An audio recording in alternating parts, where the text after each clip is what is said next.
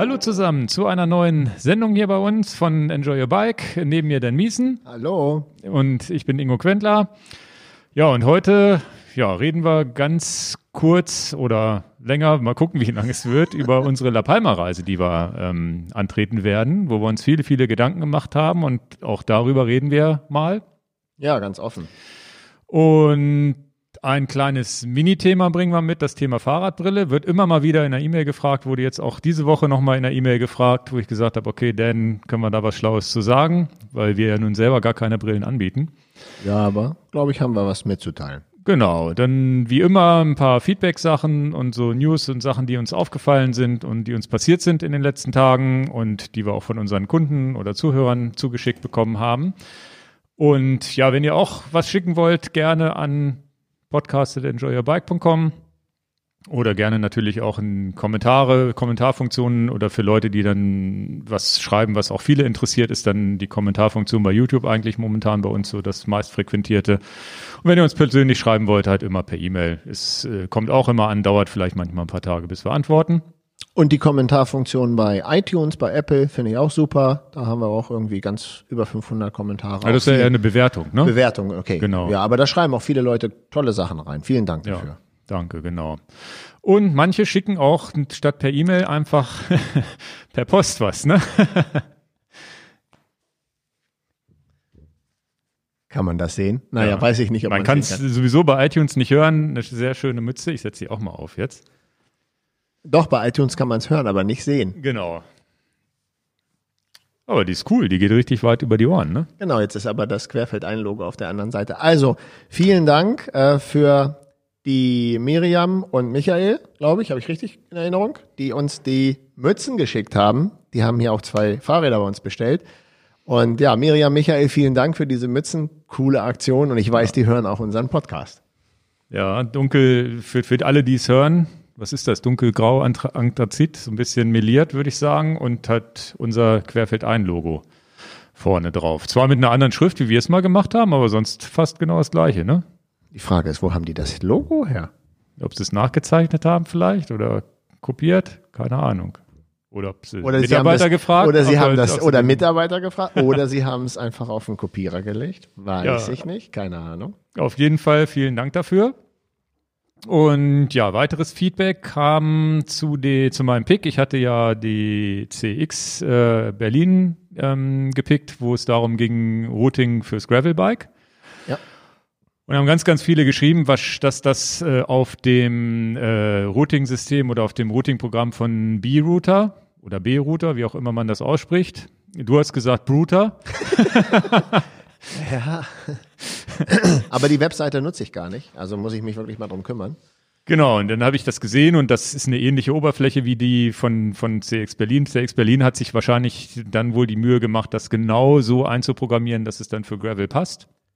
Und das ist wohl gegenüber Komoot und Co., also, soweit ich es weiß, erstens kostenlos und auch alles äh, Open Source basiert auf den OpenStreetMaps äh, Geschichten und wohl sehr ähm, umfangreich in diesen Filtermöglichkeiten. Man kann wohl auch Strecken mit wenig Verkehr und sowas auswählen und ähnliche Sachen. Also ich hatte mir das jetzt mal vorgenommen, mal für Strecken auszuprobieren. Ja. Ne, hab mir das auch mal weggespeichert, B-Router, also B und dann router.de.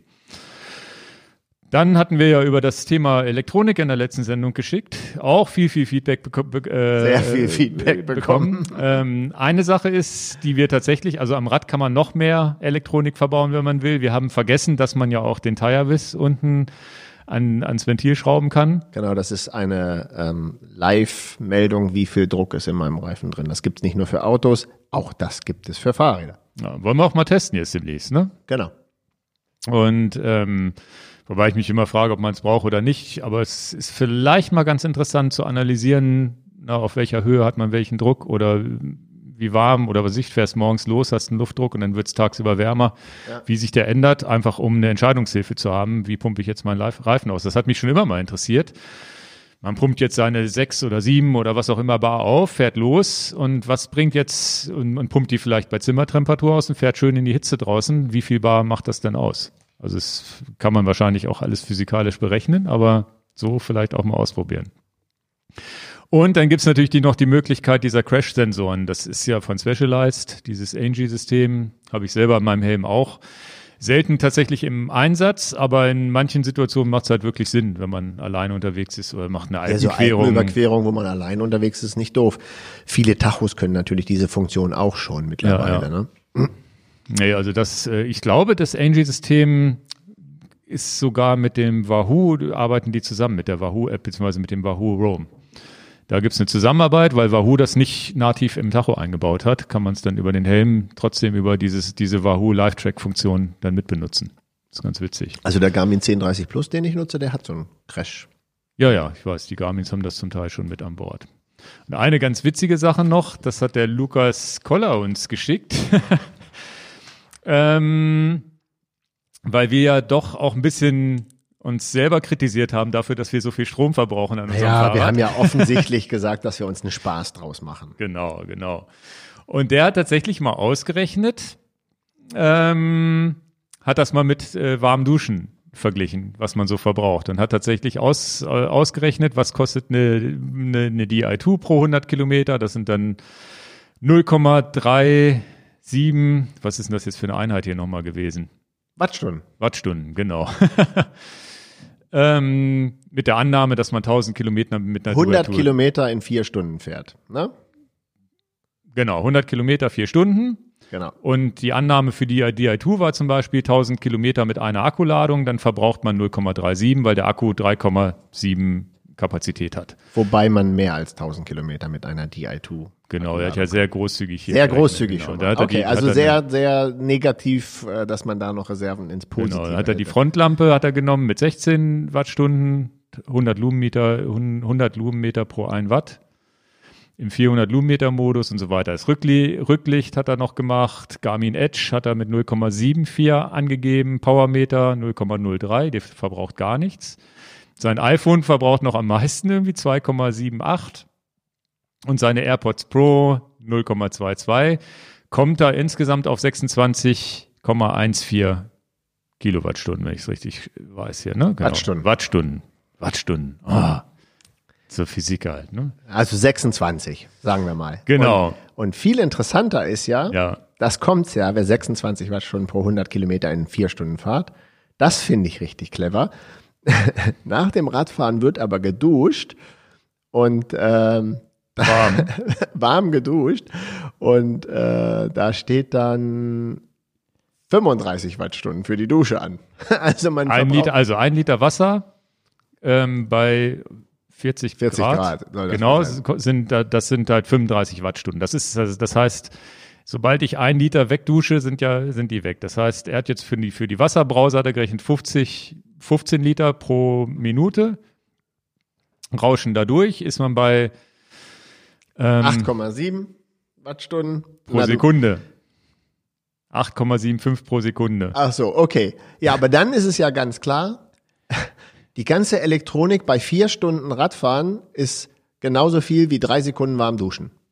Also nach diesen ganzen verwirrenden Zahlen, die wir euch jetzt geben, ähm, wäre das die, die, das Ergebnis. Genau, Das die Quintessenz ist tatsächlich, man verbraucht 8,75 pro Sekunde. Wir haben vorher 8,75 mal um 26 durch 8,75 kommt halt ungefähr drei Sekunden bei raus. Ganz lustig eigentlich. Das Es ist wirklich witzig, dass er sich die Mühe gemacht hat und Ja. äh, vielen Dank auch dafür. Also man kann, muss man sich um, also schlechtes Gewissen kann man trotzdem haben, dass man irgendwelche Batterien und Akkus durch die Gegend fährt, die natürlich produziert werden müssen und sonst wie. Das ist aber rein vom Stromverbrauch ist es fast schon wieder irrelevant dann, ne? Ja. muss man schon sagen. Ja, dann auch nochmal zum Garmin Varia, also nochmal zum Stromverbrauch am Fahrrad. ähm, da haben wir noch einen netten Link bekommen, den wollte ich jetzt hier nochmal kurz äh, mit euch teilen. Das ist, kommt von motorreport.de. Du hattest den, glaube ich, auch gelesen. Ne? Da waren nochmal so ganz interessante Sachen drin. War auch ein, auch ein Hörer von uns, der gesagt hatte, er hat das auch mal getestet und der wurde auf dieser, naja, Motorsportseite gepostet und vielleicht gehört er da ja auch irgendwie gar nicht hin, vielleicht gehört er mehr zur Fahrradseite. Naja, er hatte den jedenfalls geschickt als Link und ich fand ihn auch gut. Genau, da waren auch nochmal ein paar Sachen, die wir selber so, so auch noch nicht getestet haben, mit Connect IQ Apps und so weiter. Und fand ich, fand ich schön gemacht, nochmal als kleiner Link, weil wir jetzt ja auch wissen, dass vielleicht der ein oder andere überhaupt jetzt erst auf diesen Garmin Varia Zug aufgesprungen ist. Ja, ich selber auch. Genau. Und ähm, Ja, nächstes Thema. Wir hatten ja eine Sendung über das Thema Be Cool und Swift. Und da wurden auch Swift Meetups und sowas nachgefragt und solche Sachen. Da wollte ich jetzt nochmal kurz drauf eingehen und auch noch eine kleine Anekdote, was äh, Mountainbikes auf äh, irgendwelchen Swift-Strecken angeht. Fangen wir aber mal an. Du hast gerade nämlich heute, bevor wir den Podcast aufgenommen bist, bist, bist du hier, wie cool, hast ein Video gedreht. Hast du denn, ähm, hast du denn eine richtige Einheit gemacht oder? Ja, also tatsächlich dieses Podcast-Studio, wo jetzt hier die Tische sind und wo Ingo und ich sitzen, das war vor anderthalb Stunden, sah das ganz anders aus. Da habe ich hier ein Kickerbike hingestellt und ich habe mich äh, nicht getraut, zu Hause das Video zu machen, weil bei mir zu Hause der Fitnessraum sieht ein bisschen. Ach, das wäre aber authentisch gewesen. Ja, es wäre sehr authentisch gewesen. Da gucken noch Kabel aus der Wand, wo keine Steckdosen dran sind. Ähm, ja, habe mich eigentlich gefreut, äh, dass ähm, Leute halt Interesse hatten, warum fährt jetzt Denby cool und so wenig bei Zwift und warum, warum klar, dass Ingo viel Zwift fährt, da, da sind ja auch schon viele Videos von dir hochgegangen. Und dann haben viele Leute gesagt, kannst du es uns mal erklären und zeigen? Und dann habe ich darüber nachgedacht und sage, na ja, eigentlich ist es ja kein Geheimnis. Ich fahre halt auf Be Cool und zeige den Leuten, wie ich meine Strecken plane und wie ich das auswähle. Genau wie bei Zwift könnte ich da aber auch zehn Videos drehen. Okay. Weil das ist natürlich auch eine Software, eine Software ist immer erschlagend. Ob du eine Software nimmst wie meinetwegen Adobe Photoshop oder irgendwas, alles softwaremäßig, da kannst du Videoserien drüber machen, bis der in Anführungsstrichen Arzt kommt.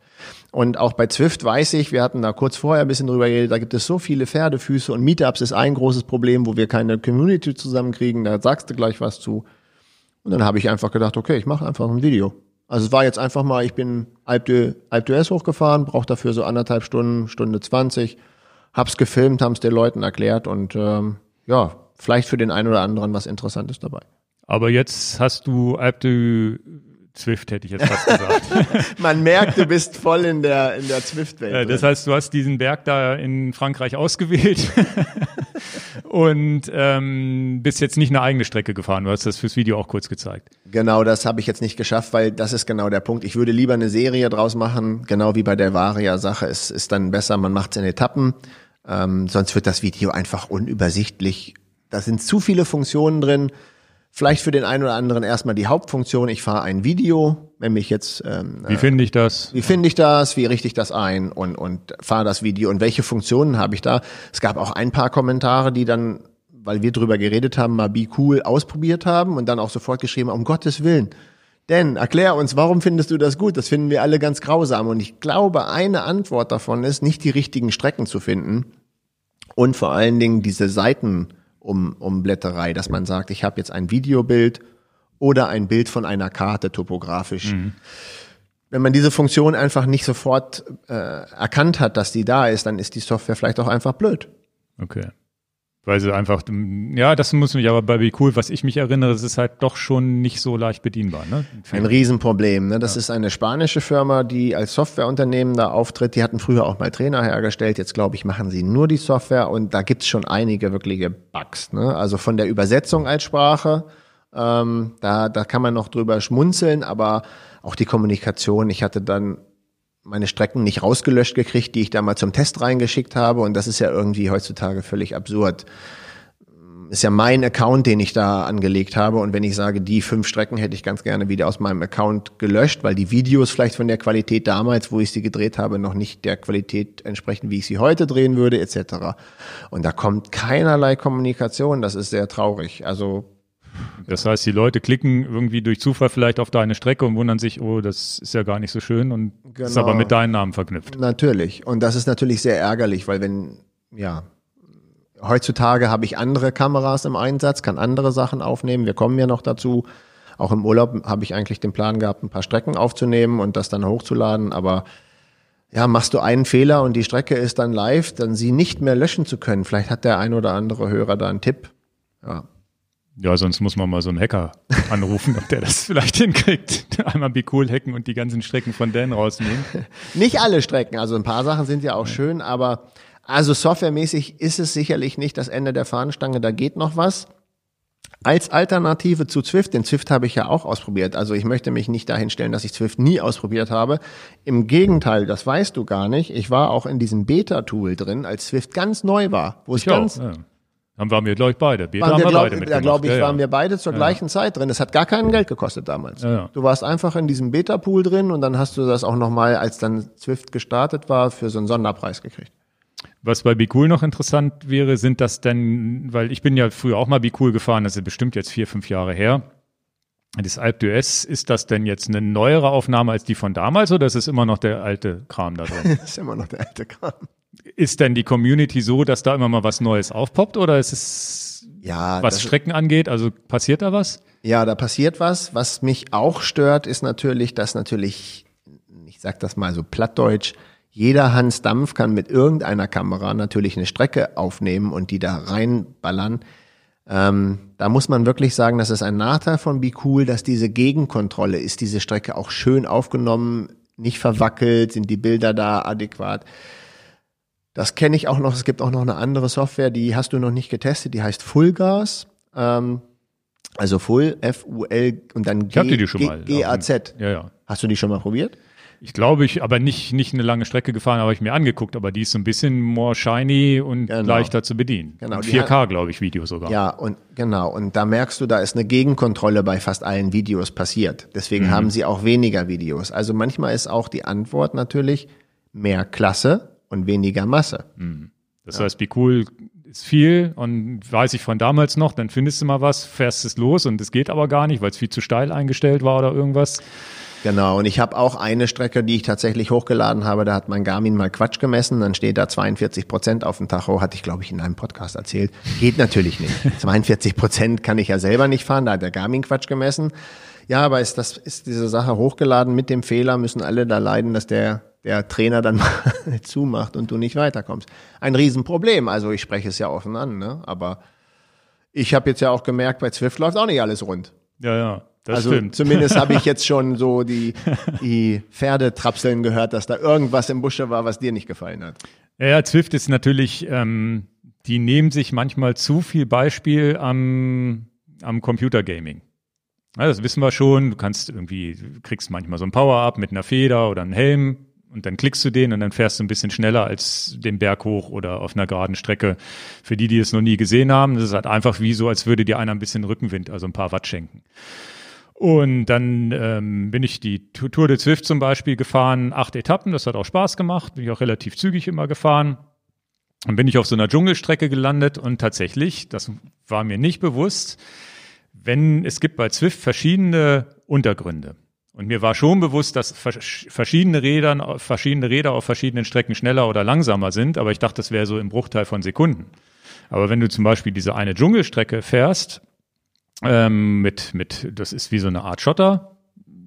Sieht auch richtig cool aus, also gut animiert. Das staubt alles, wenn da so eine Riesengruppe an Radfahrern rüberfährt. Da ist halt das Mountainbike das schnellste Rad. Das kann man vielleicht sogar noch wissen, aber ich, mir war nicht bewusst, dass es 20 oder 30 Prozent schneller ist als ein Rennrad. Dann bin ich halt diese eine Tour da gefahren bin, bin. Und es ist immer eine Runde. Ja, und ich bin diese, diese Tour de Zwift wusste ich, ich bin irgendwo, ich wusste, wusste mich einzuordnen von der Platzierung. Und auf einmal wurde ich einkassiert, ne? Von, von Leuten von ganz hinten und anderen fuhren Mountainbikes an mir vorbei und ich mit dem Rennrad. Keine Chance. Aber wie groß ist denn die Runde? Ja, weiß nicht, vier bis acht Kilometer und Ach, die so sollte, ja, oder, nee, müssen eigentlich acht, acht Kilometer oder so sein und die musstest du dann viermal fahren. Also du fährst dann, das war wie so ein Kriterium, viermal diese Runde fahren. Und in den acht Kilometer war Asphalt und Dschungel. Ja, du bist mit Asphalt angefahren und dann in diesen Dschungel rein.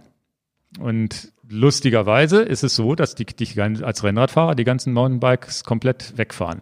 Berghoch geht's noch halbwegs, weil man da langsam unterwegs ist. Bergab 100 Plätze verloren. Und das passiert dir, egal in welchem Niveau du fährst, passiert dir das normalerweise nicht. Deswegen, ich erzähle das hier auch nur, Fahrt ihr jemals irgendein Zwift-Rennen oder was auch immer in diesem Dschungel? Nehmt ein Mountainbike. Das ist. Äh, Aber dann musst du ja den Rest der Strecke Mountainbike mit Mountainbike auf Asphalt fahren. Ja, in dem Fall war es okay, weil das dann nur noch in diesem Dschungel stattgefunden hat. Zwischendurch sind da nur ganz wenige kleine Asphaltpassagen drin. Aber tatsächlich bin ich eine 111 Kilometer Strecke gefahren, wo der Dschungel zweimal drin vorkam und da macht es dann sogar Sinn, währenddessen das Rad zu wechseln. Das habe ich in der ersten Runde nicht gemacht und in der zweiten Runde habe ich, habe ich dann auch, habe dann aber Leute gesehen, die am Rand gestanden haben, wo ich schon gedacht habe, warum stehen die jetzt am Ende des Dschungels hier am Rand? Ja, weil die wieder zurück zum Rennrad gewechselt sind. Du bist halt ein, du bist eine Minute schneller, wenn du, wenn du im Dschungel trotz Anhalten, Radwechseln, weiterfahren und so weiter. Also es ist schon ein bisschen, bisschen strange. Ist, ich weiß nicht, ist für die Gamer vielleicht ganz interessant. Ich fand es ein bisschen in dem ja. Augenblick ein bisschen doof, vor allem weil es nicht so, wenn du Zwift fährst oder damit anfängst, es sagt dir auch halt keiner. Es sagt dir keiner, ja, das Rad ist so und so viel schneller als das Rad und in dem Bereich, auf dem Asphalt musst du das fahren und da musst du Aber das fahren. Doch, oder? unser Podcast sagt es jetzt. Ja, ja, jetzt ja. das finde ich ein bisschen schade. Und es gibt zwar Webseiten, so wie zwiftinsider.com, die haben mal jedes Rad gegen jedes äh, gerechnet, wie, welches wo am schnellsten ist. Bergauf ein leichtes, bergunter wieder mit Aero-Rädern und sonst wie. Ich habe nur eine Sache gar nicht kapiert. Du redest von zwei verschiedenen Dingen. Das eine ist das Rennen, viermal acht Kilometer Runde. Genau. Nur in diesem Dschungel. Okay. Also nur im Dschungel und kein Asphalt. Genau. Ich dachte, es wäre ein bisschen Asphalt und ein bisschen. Du fährst Dschungel. im Asphalt daran, so zehn, zwei, drei, vier Kilometer und der Rest ist nur Dschungel irgendwie gewesen. Aber ich, als ich Zwift benutzt habe, dann sehe ich doch, die Leute stehen alle mit einem Rennrad am Start. Ja. Das heißt, bei diesem Dschungelrennen stehen dann auch Rennräder und Mountainbikes am Start. Genau. Das heißt, in dem Moment, jetzt, jetzt stelle ich den dummen User, jetzt mache ich den dummen User. Das heißt, in dem Moment, wo ich bei Zwift an diesem Rennenstart stehe und da stehen alle Leute gemischt oder halt ganz viele Mountainbikes und ich stehe da vielleicht in der Minderheit mit dem Rennrädern, dann müsste ich schon, da müsste ich schon schalten und sagen, Moment, was ist jetzt da vielleicht die Strecke? Genau. Das habe ich natürlich dann während der Fahrt auch mir dann genau analysiert, was ist los. Aber dann blasen wir doch zumindest in unserem Podcast jetzt einen kleinen Anfängertipp rein. Hey, wenn ihr am Start, also jetzt mal ganz analytisch, ihr steht am Start und da stehen ganz viele mit dem Mountainbike, vielleicht habt ihr das falsche Rad. Genau. Also. Das ist schon ziemlich computermäßig. Mein Sohn spielt auf der Xbox so ein Autorennen. Wenn du da nicht ein, das richtige Auto hast, da gibt's das ja auch. Ob, ja, du ja. Jetzt, ob du jetzt einen Rennwagen fährst oder einen Geländewagen, ist genau das Gleiche. Ja, ja. Also, ist, wie du schon sagtest,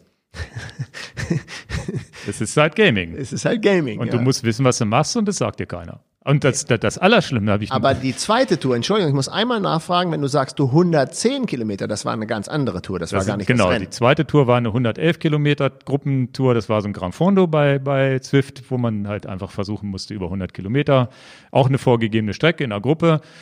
Und da war es aber so, 80, 90 Kilometer kein Dschungel, aber du hast halt ab und zu diese Dschungelpassage da drin gehabt und da habe ich auch gesehen, wie Leute das Rad gewechselt haben. Und, und da bist du zweimal durch. Wie mache ich denn einen virtuellen Radwechsel? Also für du, ganz, du für ganz Blinde wie mich, die sich das nicht vorstellen können. Das heißt, ich bringe mein Bike zum Stehen, ja. meinen Smart Trainer wirklich zum Stehen. Und ich kenne das bei Zwift noch, dann stehst du halt einfach mit diesem einen Bein ausgeklickt an der Seite. Genau. Und dann? Nur dann, dann gehst du ins Menü, gehst an deiner Garage und wählst halt das Mountainbike aus oder umgekehrt und versuchst das möglichst schnell hinzukriegen. Und du bist trotzdem noch schneller, obwohl du eigentlich da viel, viel machst und währenddessen dich nicht bewegst. Also es ist schon, naja, bisschen, bisschen grenzwert. Ganz, ganz schlimm sind, ist, wenn du, wenn du ein schönes Rennen mitmachen willst und bist ganz schlau und nimmst das Zeitfahrrad. Wo ist jetzt das Problem? Ja, bei dem Rennen, bei Zwift muss man wissen, man fährt im Pulk im Windschatten. Der ist beim Zeitfahrrad abgeschaltet. Hä? Ja, beim Zeitfahrrad gibt es keinen Windschatten. Also wenn du hinter jemandem herfährst, kriegst du keinen Windschatten, weil es ja ein Zeitfahrrad ist. Du hast gar keine Chance mehr. Wenn du da das, wenn du mit dem Zeitfahrrad in so ein Rennen reingehst, hast du überhaupt gar keine Chance mehr, mit diesen großen Pulks irgendwie dran zu bleiben, ne? Weil, weil du einfach diesen großen Windschatten, das muss man den Leuten aber lassen da. Der, dieser Windschatteneffekt ist halt wirklich so wie im echten Leben, wobei man schon ein paar kmh schneller ist als draußen. Also es ist definitiv schneller unterwegs, aber es, man merkt, ne, wenn du wie bei einer RTF, du kriegst, du, du lässt hinten abreißen, du kommst an die schnelle Gruppe vorne nicht mehr dran. Aber Zeitfahrrad ist der zweite Fehler, ne? Also gibt gibt viele, viele Fehler, die man machen kann. Ähm, das, was wir Leben natürlich nicht, machen, nicht das, was wir natürlich machen, ist dann irgendwann unser Zwift Meetup, natürlich nur mit Mountainbikes. Ja, nee. Zwift Meetups, ähm, da wäre ich dann auch dabei. Ja, habe ich dir ja schon mehrfach gesagt. Entschuldigung, genau. Ingo, dass ich dir da ins Wort falle. Aber macht ihr so ein Meetup, wo da nicht 5000 Leute auftauchen, dann bin ich doch auch dabei. Ja, also das, ich hatte Zwift angeschrieben, weil immer wieder die Nachfrage war von euch auch oder von vielen Hörern, Mensch, macht das doch mal, dass wir mal zusammenfahren können. Und es gibt ja auch diese Meetup-Funktion und ähm, ja, dann habe ich erstmal Zwift angeschrieben und habe gesagt, können wir ein Event äh, bei euch machen? Ähm, dann haben die zurückgeschrieben, ja, geht im Moment nicht, sind komplett over the limit, ähm, nächstes Jahr wieder. Da gibt es dann irgendwann eine Funktion, wo man selber Events anlegen kann. Ich habe im Stillen die Hoffnung, dass das eine Text, ein Textbaustein war, den ich bekommen habe und dass die mit nächstes Jahr hoffentlich dieses Jahr meinen, weil sonst äh, geht das erst 22 los. Und ähm, habe jetzt aber eine Idee gefunden, wie wir doch Meetups machen können, weil Meetups haben das Problem, du kannst ein Meetup nur mit jemandem machen, dem du auch abonniert hast. Und ich äh, würde jetzt ungern in meinem persönlichen Account irgendwie 300 Leuten abonnieren, die ich alle nicht kenne und nicht weiß, woher ich die kenne und so weiter.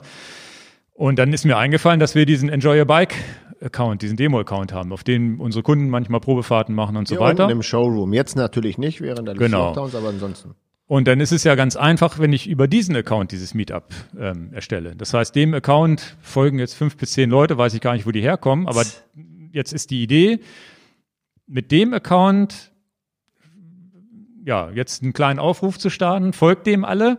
Das Meetup können wir jetzt noch nicht machen, weil da sind bis jetzt noch keine Leute drin, aber wir können tatsächlich, wenn, wenn ihr alle diesem Account folgt, dann könnten wir zumindest in der nächsten Podcast-Folge vielleicht mal drüber sprechen, dass wir so ein Meetup mal machen und ich die Leute, alle, alle Leute, die uns folgen, da mal einlade. Wichtig ist, der, der, der Account heißt Enjoy Your Bike Meetups. Den könnt ihr über die Zwift Companion App ähm, einfach suchen. Also so, so eine Art Freund hinzufügen Funktion gibt's da, dann sucht ihr den und dem folgen. Wichtig ist mir jetzt nur hierbei, folgt dem nur, wenn ihr wirklich mal Lust habt, an so einem Meetup mitzumachen. Also nicht einfach nur so folgen, weil er sagt, ach, ich folge mal dem Account, da passiert sowieso nichts, weil die, da sind jetzt keine Fahrten irgendwie drauf.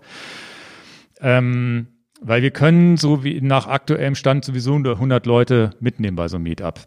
Was ist jetzt deine Strategie, wenn da 200 Leute sich anmelden? Dann würde ich es wahrscheinlich so machen, wahrscheinlich über den Strava Club wäre jetzt so eine Idee, dass man darüber kommuniziert und sagt, dann und dann machen wir bei Zwift ein Meetup. Dann die Leute bitten, ihren, ihren, wenn sie mitfahren wollen, einfach in diesem, das ist ja wie so eine Art Forum-Thread, wo man antworten kann, einfach nur eine Antwort zu schreiben mit ihrem Namen. Dann kann ich dem zurückfolgen, dem Namen, und die dann sozusagen diesem Meetup hinzufügen. Das ist aber echt Aufwand. Ist ein bisschen Handarbeit. Ich glaube oder ich gehe mal davon aus, dass wir vielleicht so hoffentlich nur so 30, 40 Leute sind. Dann kriegt man es hoffentlich irgendwie noch ganz gut geklickt. Nicht, dass es zu, dass es, wenn, wenn man, ja, wenn man Also. jetzt mehr als 100 Leute sich äh, melden, dann muss man wahrscheinlich nehmen First, First Come, First Serve. Keine Ahnung, wie man es dann macht. Keine Ahnung. Mich brauchst du nicht fragen, ich habe gar keine Ahnung. Ich würde es aber gerne mal testen. Also das ist die Idee.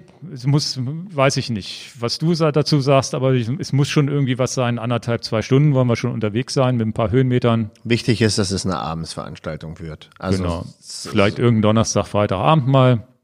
das hatte ich ja auch schon gesagt, irgendwie 21, also nicht so ein frühes Ding, sondern wo auch wirklich jeder zu Hause Genau. ist und so. Und dann ganz entspannt. Ich würde das wahrscheinlich, das äh, Ganz weil, entspannt. ja, deshalb entspannt. Das höre ich so oft in meinem Leben. Wir machen eine entspannte Runde und dann kommst du total angeschlagen nach Hause. Ja, aber wir haben ja die Chance, da so eine Art Gummiband mit einzuprogrammieren. Bei so einem Meetup kannst du sagen, alle deine Kumpels sollen mit, mit dem, wie, mit- wie so eine Art Gummiband an dem Hauptaccount mit dranhängen. Das wäre in dem Fall der Enjoy Your Bike Meetups Account. Und dann ist es so, der eine tritt 200 Watt, der andere tritt 400 Watt, aber man fährt trotzdem, bleibt in einer Gruppe. Dann geht auch dieses Gefühl weg, oh, ich möchte schneller sein als der andere. Und warum sollte man dann 400 Watt treten? Ja, kann man ja, wenn, wenn Leute das so mit einem Wenn die sich wenn langweilen. können, wenn die sich langweilen. Aber das wäre jetzt so mein Ansatz, wahrscheinlich mit Gummiband fahren zu wollen, um da keinen abzuhängen und um diese Ich- Brisanz eines Rennens da rauszunehmen. Ne, dann, Also wir wollen ja kein Rennen nee, veranstalten. genau. Das soll einfach so zum Spaß sein. Rennen Okay. gibt's genug, die man sich klicken kann. Gut, so viel dazu. Dann habe ich jetzt hier noch ähm, Also es gibt weiter Videos von Ingo mit Zwift und ich nehme die Be Cool Fraktion unter die Haube. Ja, genau. Also jetzt kommen wir erstmal Be Cool Videos, weil Zwift könnte, habe ich schon so viele Nee. zu gemacht. Hallo? Ich habe erstmal nur eins produziert von Be Cool. Also jetzt nicht, nicht. Also da kommen noch welche, aber gebt mir auch ein bisschen Zeit zum Atmen. Ja, das ist das ist so. Je mehr, je mehr Druck ihr ausübt, desto mehr muss der trainieren. Weil er jedes Mal eine Stunde, zwei Stunden auf der Rolle sitzen muss dann.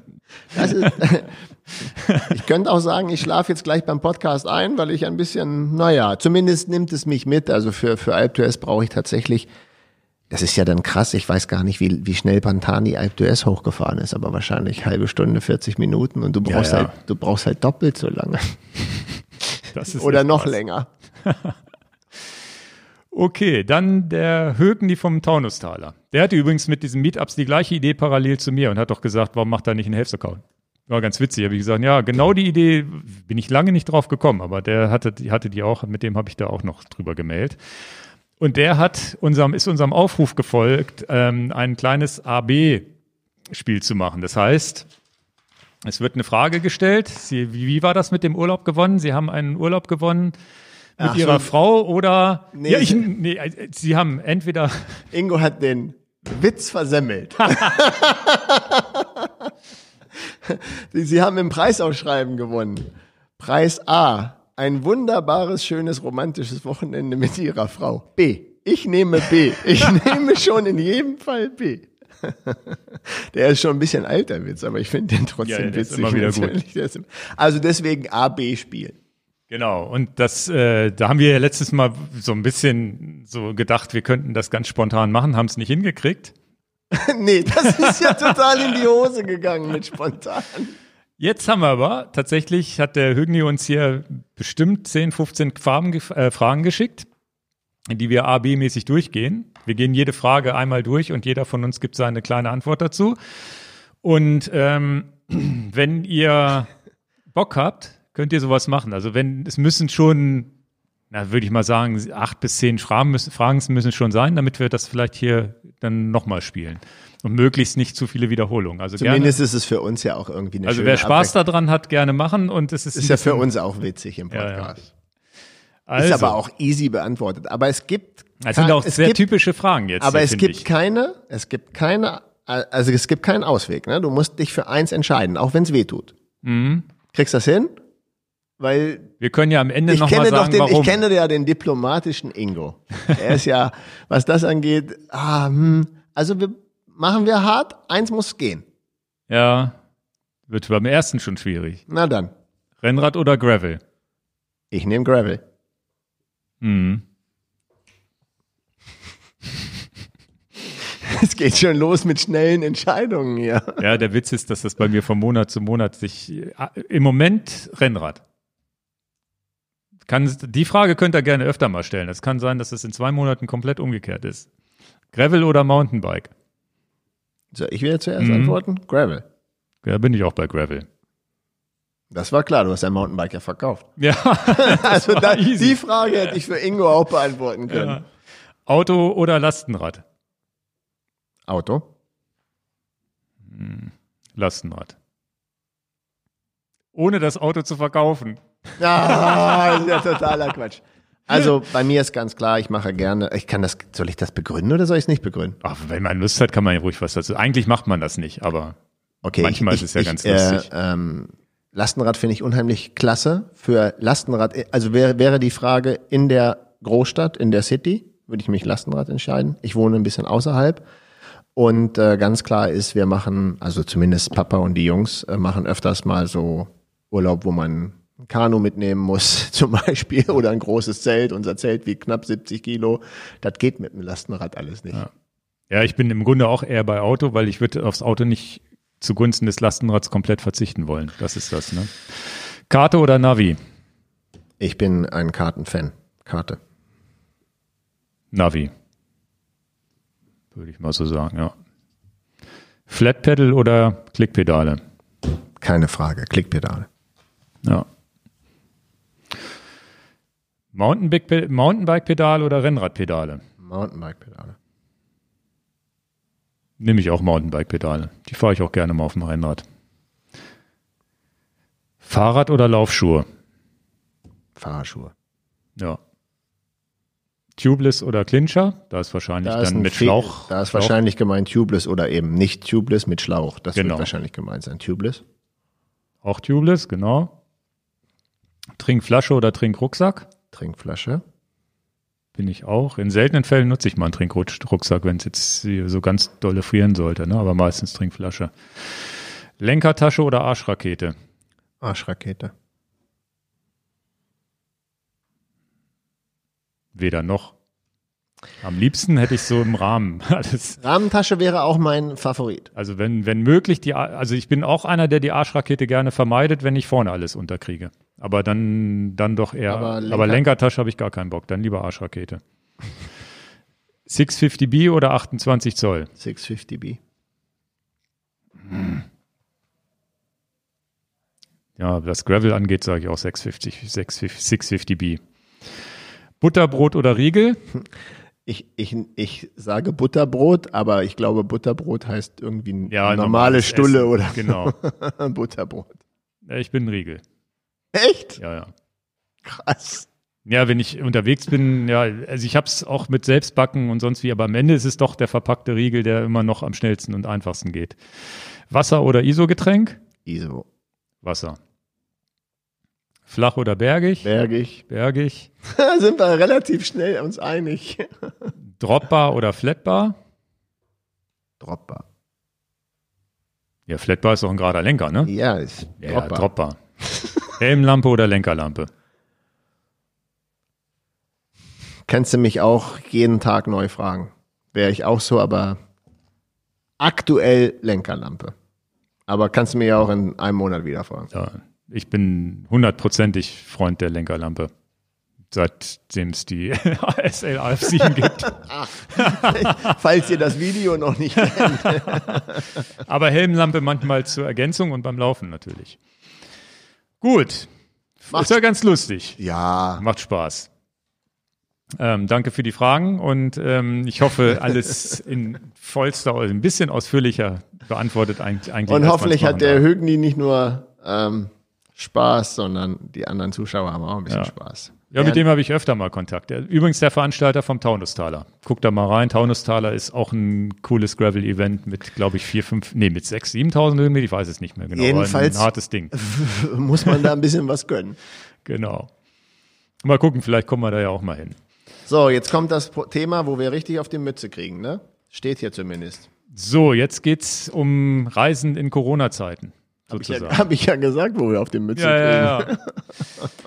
ja, das ist tatsächlich was, wo wir beide, Dan und ich, hinterstehen, dass wir diese Reise antreten jetzt. Aber gleichzeitig, dadurch, dass wir natürlich hier im Podcast schon eine Hörerschaft haben, eine Reichweite haben und auch viele Zuhörer, stehen wir so ein bisschen in der Öffentlichkeit, zumindest in unserer kleinen Enjoy Your Bike Blase hier. Wo wir gesagt haben, naja, jetzt nach äh, La Palma fliegen, hurra und schöne Sonnenbilder schicken und alle sitzen hier im Lockdown, ist auch irgendwie, und das muss ich auch zugeben, ist irgendwie auch ein komisches Gefühl. Ja. Wir Ja? hatten da schon lange drüber geredet, dass das ja irgendwie pff, ganz doof wäre. Ja, also, die Leute dann halt dann, ja. Halt- Erzähl mal. es ist, ist halt natürlich so, dass man denkt, na ja, da wird es jetzt sicherlich Kommentare geben, die schreiben, Mensch, wie blöd seid denn ihr? Ist doch Lockdown, ist doch Corona, ist doch Pandemie, warum fliegt man überhaupt? Frau Merkel hat doch gesagt, Reisen bitte vermeiden. Alle Hotels sind zu, ihr fliegt einfach in die Kanaren. Und das sind natürlich die Punkte, wo man, ja, und wo man dann so ein bisschen drüber nachdenkt. Und wo wir beide uns unschlüssig waren, ja, sprechen wir das jetzt proaktiv einfach im Podcast an, weil entweder wir machen zwei Wochen Funkstille, fliegen da heimlich hin und machen keinen Strava öffentlich oder irgendwas und keiner Was- kriegt's mit Was oder relativ absurd ist und- bei uns. genau. Was relativ absurd ist. und wenn wir es bei Strava öffentlich machen, sieht sowieso jeder, dass wir da sind. Und das, Außerdem sind wir so, wie wir sind. Und Genau. Ja. Und äh, es ist so, dass äh, wir doch trotzdem jetzt überlegt haben, dass es ja zumindest, weil wir dieses Sprachorgan-Podcast haben, da ja vielleicht auch mal eine ganz gute Idee ist, ja, einfach da ganz offen drüber zu sprechen und zu überlegen oder zu erzählen, warum wir uns wie Gedanken gemacht haben, dass wir da hinfliegen oder nicht, warum wir da hinfliegen, warum wir überhaupt auf die Idee gekommen sind zu buchen. Und die Buchung, weißt du noch genau, wann wir die gemacht haben? Jetzt ein halbes, dreiviertel Jahr her oder noch länger? die haben, Im Sommer. Ne? genau, im Sommer, das muss im Juli gewesen sein. Juli, Anfang August. Genau, wir haben im Sommer auf gut Glück gebucht. Günstige Flüge. Sonst hätten wir es wahrscheinlich auch gar nicht riskiert, weil wir nicht genau wussten, was jetzt im Frühjahr auf uns zukommt. Ne? Also es ist ja ganz klar, auch im Winter, keiner hat gewusst, was im Winter auf uns zukommt, ob da es eine zweite Welle gibt oder nicht und welche Lockdowns und so weiter und haben halt einfach gebucht. Ich glaube, wir sind uns einig, dass wir es jetzt spontan wahrscheinlich nicht gebucht hätten. Nein. Ne? Also das, oder im Januar oder so hätten wir es jetzt nicht gebucht nochmal. Das war halt, äh, die Buchung stand und jetzt muss man sich halt entscheiden, fliegt man dahin oder nicht. Also der Flug ist nicht gecancelt. Das ist erstmal die erste Information. Und ähm, dann können wir natürlich trotzdem den, den, die, Stand heute. Stand, Stand, Stand, Stand heute, ja. äh, also gucken wir mal. Wäre der, wenn der Flug gecancelt wird, brauchen wir gar nicht weiter reden, dann ist es so, wie es ist. Und der Flug ist aber nicht gecancelt. Und es ist ein Direktflug auch. Das ist auch nochmal wichtig. Wir steigen nicht irgendwo nochmal irgendwo aus und um. Äh, ja, und ähm, paar, paar Antworten kann ich ja geben, will dir jetzt aber nicht den Leitfaden jetzt hier nehmen. Also gar keinen du hast gar keinen Leitfaden. also zwei Sachen, die mich auch wirklich bedrückt haben, wie ich auch total negativ auffassen würde, wenn mir das jetzt, mir das jetzt passieren würde, dass ich hier im Dreckswetter und im Lockdown hier bin und jemand würde mir jetzt jeden Tag zehn Fotos aus der Sonne schicken und guck mal, wie toll mein Fahrrad und hier ich fahre und so. Und da würde ich jetzt auch sagen, ja, ein Foto am Tag würde mir auch wirklich reichen. Ich freue mich, wenn es dir gut geht, lieber Ingo, aber schick mir auch nicht zehn und der Instagram-Account muss jetzt auch nicht über, überbrühen und dann nochmal nach dem Motto, hahaha, so sind wir nicht und das machen wir auch nicht und das würde mich auch stören, wenn jemand mhm. da jetzt mit rumprallen würde. Natürlich ist eine Sache, die mich auch immer umtreibt, ich, ich habe immer die Zahlen vergessen, aber ich, irgendwie muss es jetzt das 25, 26. Mal sein, dass ich auf der Insel bin. Das ist etwas anderes, wie wenn man spontan jetzt sagt, ich habe irgendeine Bettenburg auf Mallorca gebucht. A, ich kenne viele Leute persönlich auf La Palma, ob das jetzt nun der Hausvermieter ist, der Autovermieter ist. Wir haben halt viele persönliche, in Anführungsstrichen schon Freundschaften dort, weil wir, und ihr mittlerweile seid auch das fünfte oder sechste Mal schon da, ich hab's nicht gezählt ähm, denen geht's gerade echt nicht gut, was die Tourismus angeht. Wie es natürlich auch vielen Friseuren oder Musikern oder Künstlern oder Leute in der Gastronomie hier auch nicht gut geht, geht's denen eben auch nicht gut. Die vermieten keine Häuser, die vermieten keine Autos und wenn man die dann auch noch persönlich kennt und dann hört, Mensch, das sind harte Zeiten. Ja, hier sind ja auch harte Zeiten. Ähm, habe ich für mich zumindest eine Sache, die ich für mein Privatleben gut finde. Ja, zumindest wird dieses Haus jetzt bezahlt und der Vermieter hat zumindest jetzt die, dieses Geld sicher, dass er da auch sagt, pass auf, ich kann es auch wirklich gut gebrauchen. Und zu dem Autovermieter noch, und dann, dann bin ich durch mit dem Punkt. Als ich mit ihm geredet habe, habe ich einfach gesagt, du, wir fliegen zu dritt rüber, aber wir müssten eigentlich nur ein einziges Auto mieten, aber wir können auch einfach zwei Autos bei dir mieten, dann hast du zwei Autos vermietet. Und ähm, hat er sich auch gefreut. Ja, weil wir sonst, manche, ein Auto reicht meistens nicht, um alle drei Fahrräder zu transportieren, nehmen wir sonst eine Taxe oder sowas. Aber in genau. dem Fall haben wir gesagt, dann machen wir halt das zweite Auto und ja, also das ist natürlich was und, und Jetzt kann man sagen, das rechnet man sich irgendwie so schön und, und richtet sich so, so ein, wie man dann das so irgendwie gut verkaufen könnte. Aber ich, ich kenne die Leute halt wirklich und die können das Geld auch wirklich gut gebrauchen.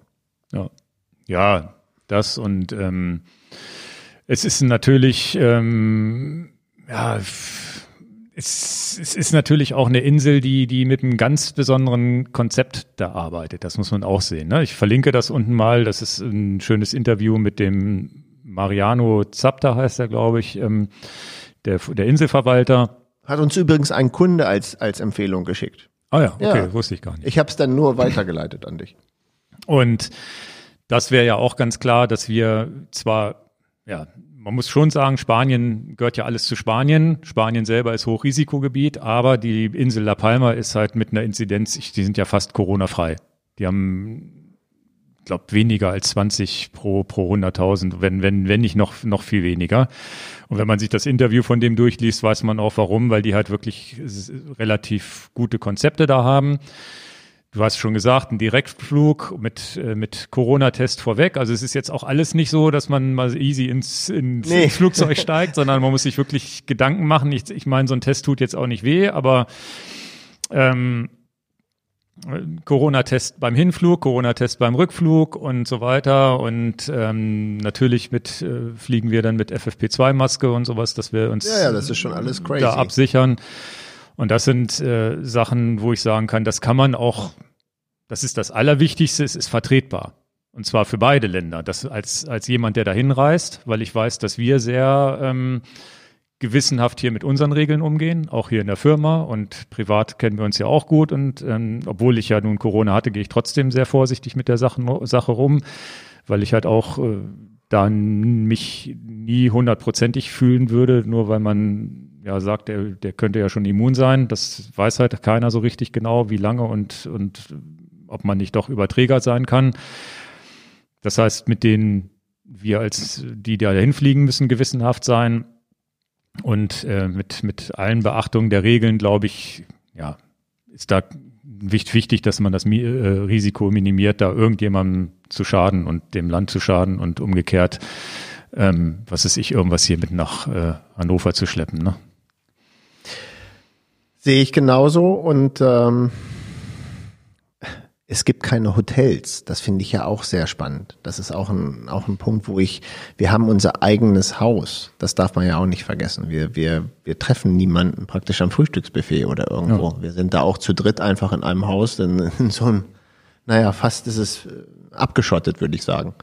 Es ist ja auch so, dass La Palma natürlich als äh, als Insel ja schon so eher den Individualtouristen anspricht, der, der irgendwo im, im, im Ferienhaus, Ferienwohnung, der viel wandert, viel ja, Outdoor. Genau. Es ist nicht die Partygeschichte, wo du abends groß essen gehst und selbst wenn du essen gehst, sitzt du vielleicht draußen und weiß ich jetzt gar nicht, ob die Gastronomie da überhaupt geöffnet hat. Das muss man dann erstmal Gucken wir uns sehen. alles an, aber genau wie du sagst, es gibt eben gar keine Nachtclubs, so wie jetzt zum Beispiel auf Lanzarote oder ähm, Teneriffa oder Gran Canaria, wo man jetzt äh, ist ja völlig absurd zu dieser Zeit, aber es gibt's auch gar nicht auf La Palma.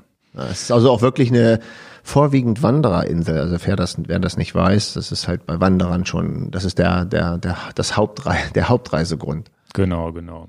Ja, aber so sitzt man. Und ich glaube, das würde euch genauso gehen. Egal, ob ihr in der Öffentlichkeit steht oder nicht. Man wird es wahrscheinlich zu Hause mit seiner Frau oder mit seinen Freunden diskutieren. Wir machen es jetzt hier ganz, ganz öffentlich, diskutieren darüber. Und wie gesagt, es gibt gute Gründe, dahin zu fliegen, die für uns überwiegen. Und natürlich haben wir auch richtig Bock, das muss man auch sagen. Also einfach, wir freuen uns auf, auf ja, wir sind halt Fans dieser Insel seit Jahren. Ne? Ist immer so im Frühjahr da unser, und könnte man ja meinen, dass es Trainingslager ist wir fahren da viel Rad, aber wir haben ja gar nicht diese Intention, da ein Trainingslager draus zu machen, sondern einfach die, die schönen Berge da zu genießen. Und dieser egoistische Aspekt, es spielt natürlich auch eine Rolle zu sagen, naja, irgendwie finde ich es auch ganz cool, da jetzt mal in die Sonne und, und die, den haben wir ja auch ohne Corona, diesen Aspekt, einfach in die, in die Sonne zu fahren und, und warmes Wetter und die Berge hochfahren. Vor allem Berge, die man hier wirklich so steil und in der Menge nicht hat. Was auch noch ein, ein Punkt ist, dass den Leuten nicht klar und das war eigentlich auch so ein bisschen unser Betriebsgeheimnis immer. Ähm, kriegt man nicht so offensichtlich mit, da muss man schon wirklich uns sehr, sehr gut kennen und ein paar Videos ganz genau gucken. Aber wir testen auch sehr viel auf La Palma. Wir haben auch Gravel-Bikes auf La Palma getestet. Ist es das Richtige? Wir haben uns für eine Felgenmarke entschieden, die wir erstmal auf La Palma getestet haben, bevor wir sie überhaupt in unser Sortiment aufnehmen. Hat uns das gefallen? Willst du nicht sagen, welche? Nein, nein, zwölf kann ich schon sagen. Das kann ich ja schon machen. Aber wir haben sie witzigerweise, genau wie Reifen auch, intensiv haben wir sie getestet da. Wie sind die im Gelände? Wie sind die am Berg? Wie sind die bergab? Wie sind die windanfällig? Haben da gar nicht einen riesen Fass drauf gemacht, aber das ist eben auch eine Verknüpfung aus Privatleben und auch für unseren YouTube-Channel und auch für unser Business, dass die Firma ja Produkte hat, wo wir auch wunderbar sagen können, jawohl, oder sei es die SRAM Mullet Schaltung oder was es immer auch war, hat uns das gefallen, hat uns das nicht gefallen. Ähm, ich weiß schon jetzt auch diese Sache mit dem, weil du es vorhin gesagt hast, das Radar Varia, wir nehmen das mit auf die Insel, wie verhält sich das, wenn wir in der Gruppe zu dritt fahren? Auch da sind tatsächlich klitzekleinigkeiten, die wir für die Firma immer mitnehmen. Und es gibt natürlich auch ein paar neue Schaltungssachen, die wir mit auf die Insel nehmen. Aber das ist komplett undercover. Ja, das, das ist ja so, dass wir auch wirklich immer mit tollen Videos nach Hause gekommen. So ein bisschen Vlog und ein bisschen ähm, Eindrücke gesammelt und so weiter. Und das werden wir sicherlich diesmal auch wieder mitbringen. Und das, ja, es ist, es ist, ja, ist uns ans Herz gewachsen, ne? Und deswegen fährt man, fliegt man da auch hin. Ich hätte jetzt nicht das Gefühl gehabt, ich müsste jetzt, wenn ich jetzt kein, nichts gebucht hätte, müsste ich jetzt irgendwas buchen oder ich müsste irgendwie nach Mallorca zum Trainingslager. Darum, darum geht's gar nicht. Das ist, das ist das, ne? Also das, witzigerweise übrigens ist, ähm, sind wir mit, äh, erinnere ich mich, äh, habe ich mich letztens dran erinnert, dass wir auf La Palma mit Corona überhaupt eins der ersten Male so relativ offiziell mit Warnmeldungen in, in Kontakt gekommen sind. Wir waren da letztes Jahr im Januar oder im Februar, ich weiß es nicht ganz genau, und da war das erste Mal am Flughafen so eine Corona-Warnung auf so einem Bildschirm. Auf dem Rückflug war das Auf dem Rückflug, Hinflug ja, noch nicht. ich mich auch, ja. Auf dem Rückflug war das erste Mal, das war noch eine Zeit, wo das glaube, das waren diese drei Fälle, die, die da in München in dieser Firma waren in Deutschland, wo noch gar, wo das hier noch gar nicht war. Ne? Kann man mal sehen, was das für eine Dynamik genommen hat seither. Ne? Ja. Nee, also da, wie gesagt, ich glaube, wir, wir, wir haben uns jetzt zumindest überlegt, wir fahren da mit guten Gewissens hin. Redet uns kein schlechtes Gewissen ein, bitte. Schimpft nicht mit uns. Ähm, ich glaube, das ist auch eine schwierige Entscheidung, die, die jeder für sich selber treffen muss, egal. Und tatsächlich witzigerweise habe ich gerade heute Morgen oder, oder gestern war es eine E-Mail vom, vom Kunden bekommen, der auch gerade auf den Kanaren war und uns ein paar, paar, paar Erfahrungsberichte. Der Witz ist ja, dass Leute uns dann, weil wir, weil man weiß, dass wir weil auf man La Palma weiß, wir zu Hause sind, im sind, Frühjahr auf La Palma. äh, schicken die uns dann auch viele Sachen, wie es ihnen gefallen hat und was es so gibt. Hat uns, mir hat mir auch so ein paar Tipps jetzt noch. Ich habe ihm geantwortet, hat er mir auch noch so ein paar Tipps geschickt, geschickt, wie das da momentan die Lage so ist. Und auch ganz witzig und ja. Und wir werden natürlich auch berichten. Genau, Also wir werden berichten, wie es war. Es ist tatsächlich, wird mein erster PCR-Test, den ich je gemacht habe. Ich hatte ja noch gar keinen. Du hattest schon mal einen, ne? Mhm. Aber ich hatte, hatte bisher noch gar keinen, weil ähm, meine Frau letztendlich damals ja nur ähm, diagnostiziert wurde und wir das dann sich, konnten wir das für, für mich uns einfach sparen damals. Im März war das ja.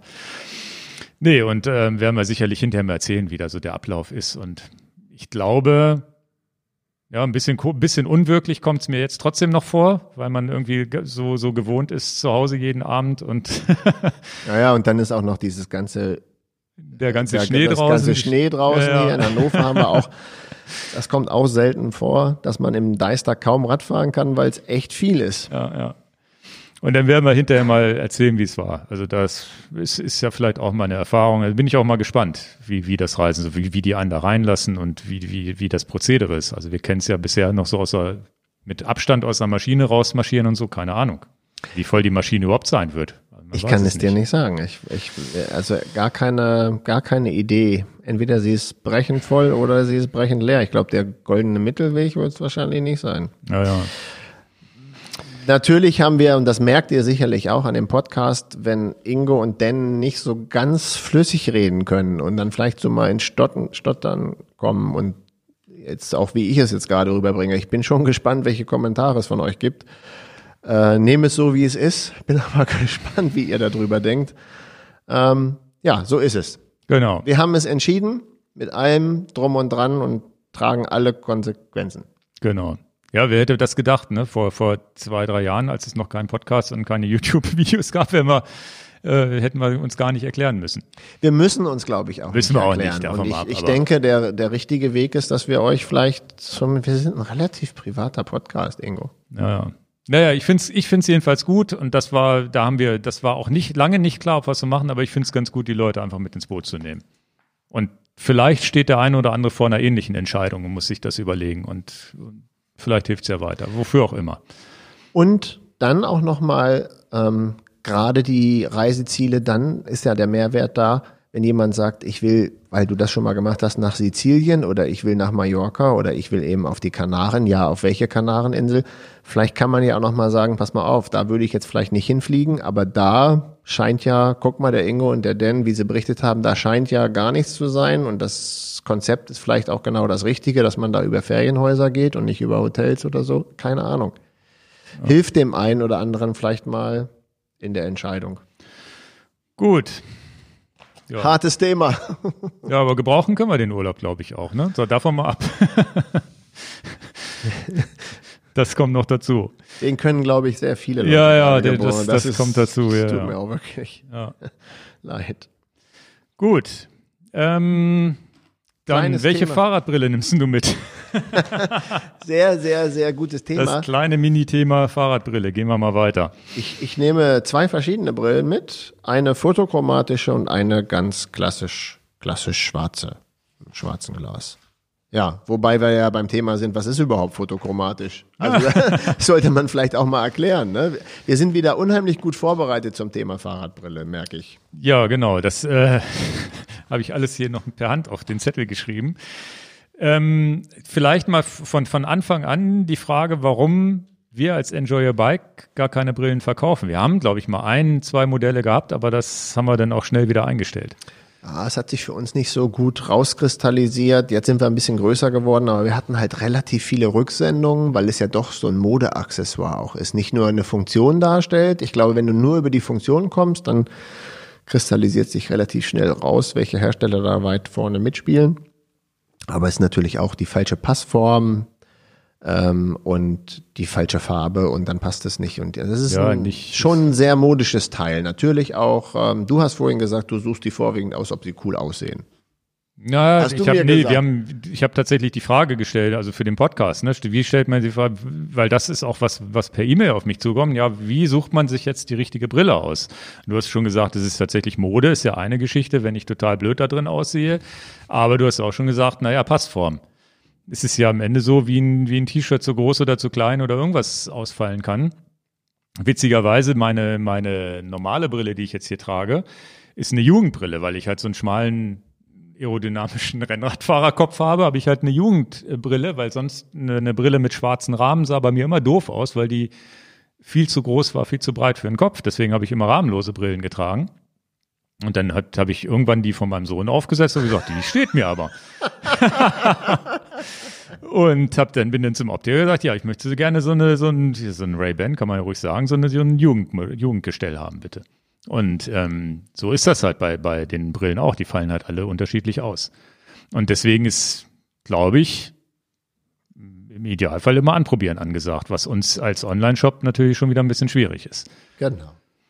Aber was ähm, das erste, was ich hier rausblasen, zumindest für meine Erfahrung sagen könnte, ist lieber ein bisschen zu groß das Glas als zu klein, damit du halt einen großen Schutzeffekt hast. Ja, also A zieht's vielleicht nicht so sehr, weil viele Leute leiden darunter, dass sie Zug am Auge kriegen. Aber natürlich, ob jetzt eine Sonnenbrille oder tatsächlich nur ein klares Glas, äh, gerade für Gravelfahrer und Mountainbiker ist das natürlich noch ein wichtigeres Thema als für Rennradfahrer. Ich würde es für alle so sehen. Schutz für das Auge, dass da, wenn der Stein dir da entgegenfliegt, ob jetzt vom Auto oder vom vorherigen Fahrrad, das ist, glaube ich, der wichtigste Aspekt. Erstmal über den Schutz des Auges nachdenken. Und damit meine ich jetzt nicht den UV-Schutz, sondern einfach, dass ein Gegenstand, bis hin, dass eine, eine, eine Biene dir da reinfliegt. Äh, Das ist, glaube ich, der wichtigste Aspekt. Und natürlich ist dann klar, ein großes Glas, eine große Abdeckung, ähm, die ist nicht äh, kontraproduktiv, sondern eher besser. Das wäre mein erster Ansatzpunkt, wenn ich eine Brille aussuche. Ist es, ich habe ja sowieso einen relativ breiten, großen frontalen Ansicht am Kopf und meistens passen mir halt die größeren. Genau. Und die, die preislichen Unterschiede, weil so eine, so eine Fahrradbrille kann ja auch schon mal 200 Euro plus kosten, glaube ich. Dann muss ich, dann ist es wahrscheinlich dann die, die Linse, die es ausmacht, ne? Nicht das Gestell, sondern dass man sagt, möglichst ein super Glas. Vergleiche ich immer so ein bisschen mit meiner normalen Brille. Da nehme ich auch, versuche ich immer das beste entspiegelste Glas zu nehmen. Vielleicht auch eins, wo die, wo das Glas ein bisschen dünner ist. Also das ist ja das, was bei der, bei der optischen Sehbrille auch immer das teure ist. Und je besser Extra dünn, entspiegelt, ge- extra dünn geschliffen heißt besseres das. Coating ist immer besser. Kann man auch mit, dem- mit dem Fotofilter oder mit dem Objektiv vergleichen. Je teurer das, also je besser das Glas, desto teurer das Objektiv. Und, oder auch der Filter. Das heißt, da macht, da, da versteckt sich dann der Mehrwert äh, für eine teure Brille, würde ich sagen. Ja, sicherlich. Und natürlich will der ein oder andere für seinen Markennamen auch nochmal extra Geld sehen. Ja, ja, ist, ja, klar. ist ja klar, dass das ja wie mit der, in Anführungsstrichen, Levi's Jeans oder jetzt sagen wir mal so Oakley und, und Ray-Ban ist jetzt gerade im Sportsektor, glaube ich, gar nicht so weit vertreten, aber Rudy Project oder da gibt's ja viele Marken. Ähm, dann, die wollen sicherlich auch noch da ihr, ihr Geldchen mit abmachen. Was mir noch technisch sehr wichtig wäre, ist, dass das Glas unzerbrechlich ist. Das ist vielleicht. Ja, wir sagen immer Glas, es ist meistens sowieso Kunststoff, Kunststoff. genau, ne? Entschuldigung, wir sagen ja, immer Glas. Ja, ja. Ähm, aber unzerbrechlich ist ja auch ein wichtiger Aspekt. Keiner will natürlich, dass das Ding splittern kann. Ja, ja, du hast einen Sturz und fällst irgendwie unglücklich aufs Auge und hast die Splitter im Auge. Ne? Genau. Das ist, Ich- glaube ich, aber einer der wichtigsten Punkte, mit denen hat doch Oak- Oakley auch ganz am Ich Anfang. erinnere mich an so eine Werbung, die natürlich schon so ewig lange her ist. Da hat Oakley immer damit geworben, dass sie mit so einer mit so einer Schrotflinte auf das Glas geschossen haben. Also nur auf das Glas, nicht, nicht wenn einer getragen hat. Äh, und das fand ich schon immer sehr beeindruckend. Ja, ja. Ja, und dann hatten sie auch mal so einen Werbetruck, mit dem sie durch die Gegend äh, gefahren sind. Da haben sie wirklich mit so einem, mit so einem, tja, beschleunigten Metallball drauf, ge, also wirklich gezielt drauf gefeuert. Da, das hat mich schwer beeindruckt, dass dieses Glas unzerstörbar war. Ne? Und äh, ich weiß es von Rudy Project, weil ich auch viele Brillen von Rudy Project haben, die haben auch so ein Impact X, auch so ein Glas, wo du das komplett durchdrücken kannst. Also wenn du das, dich das Glas, naja, ich sag immer Glas, ne? Wenn du das einmal komplett auf links drückst, bricht es auch nicht. Das fand ich schon sehr beeindruckend. Da würde ich schon auch Wert drauf legen. UV-Schutz ist der andere Schutz, den wir natürlich besprechen müssen. Und ähm, ist ja klar, was, was mir nicht als Laie klar ist, und da sind natürlich viele Optiker, die jetzt hier in die Kommentare reinschreiben können, so wie ich das verstanden habe, ist UV-Schutz 100 Prozent, in der EU nicht 100 Prozent. Und ich habe doch an meiner Schule gelernt, 100 Prozent sind 100 Prozent. Und irgendwas, ich, ich, ich weiß es nicht verbindlich, ähm, aber ist es nach EU-Norm 100 Prozent, muss es nicht 100 Prozent UV-Schutz haben. Also Gibt es denn Brillen mit 110 Prozent? Ich weiß es nicht. Nein, aber, aber ähm, es gibt halt 100% UV-Schutz und ich glaube, wenn du, äh, ich, weil ich die Zahl jetzt nicht weiß und auf dem falschen Fuß erwischt werde, ich glaube, wenn du schon irgendwie 80% von UVA hast oder wie das ist, dann sagt die EU schon, das gilt aber als 100% UV-Schutz. Okay. Und das ist, hat mich schon immer verwirrt.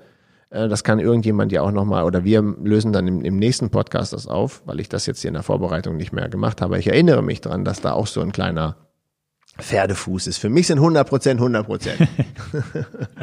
Aber UV-Schutz wäre eben der zweite Schutz. Okay. Und ich denke mir, da kann man auch mal Preise vergleichen. Manchmal ist das nur so als Oberfläche auf dem, Gla auf dem, auf dem Glas, sage ich jetzt wieder, obendrauf. Und manchmal ist es aber im Material selber in sich. Das heißt, wenn du auch einen Kratzer hast, ist der UV-Schutz trotzdem da. Okay.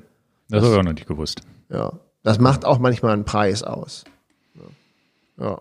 Tja, welches, ähm, welche Helligkeit, Farbe des Glases und so weiter. Hast du da ein bisschen Ahnung von? Weil ich bin so ein Fan von hellen Brillen, also möglichst, dass ich viel sehe. Ich möchte gar nicht, dass sie so dunkel ist.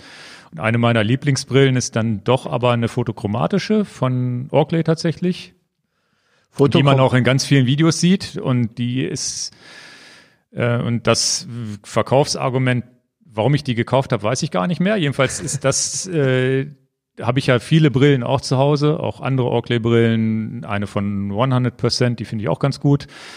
Aber die Oakley ist die, die am ehesten jetzt auch im Winter nicht gleich beschlägt, weil die am ehesten durchlüftet ist. Also ist so eine, so eine rahmenlose. Ne? Und, das, und dieses Photochromatische mag ich halt, weil ich damit zum Beispiel nach, äh, als wir nach äh, Grömitz gefahren sind, bin ich im Dunkeln durch die Nacht gefahren, konnte gut gucken und tagsüber ist die auch nicht so, so ultra, sie wird auch nicht so ultra dunkel, finde ich. Aber was gibt's denn sonst noch so? Das waren jetzt meine Präferenzen. Was gibt's denn sonst noch so, wenn du jetzt jemanden beraten müsstest? Der kommt rein, welche, welche, welche, welche, welche Farbe nehme ich denn jetzt? Oder nehme ich ein polarisiertes oder nehme ich doch fotochromatisches? Wie, wie entscheidet man sowas?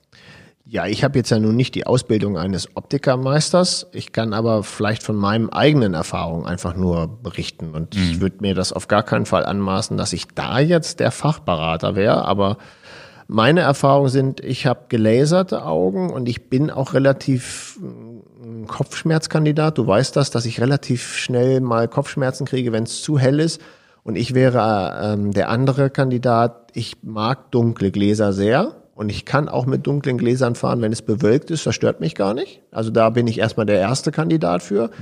Nehmen wir jetzt den, als Beispiel den La Palma Urlaub oder den, den Sonnen, Sonnenurlaub oder wo ich dann sage, ich bin wirklich von morgens um sieben bis abends um sieben in praller Sonne unterwegs. Ich glaube, da stellt sich nicht die Frage, ob ich eine fotochromatische Brille jetzt unbedingt haben müsste, weil ich fahre halt tagsüber in voller Sonne.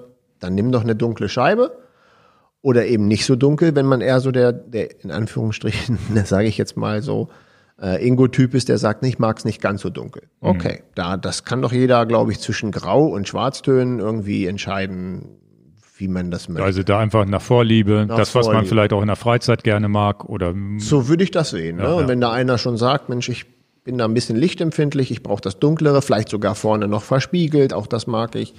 Ähm, das, das würde jetzt mir persönlich mehr liegen.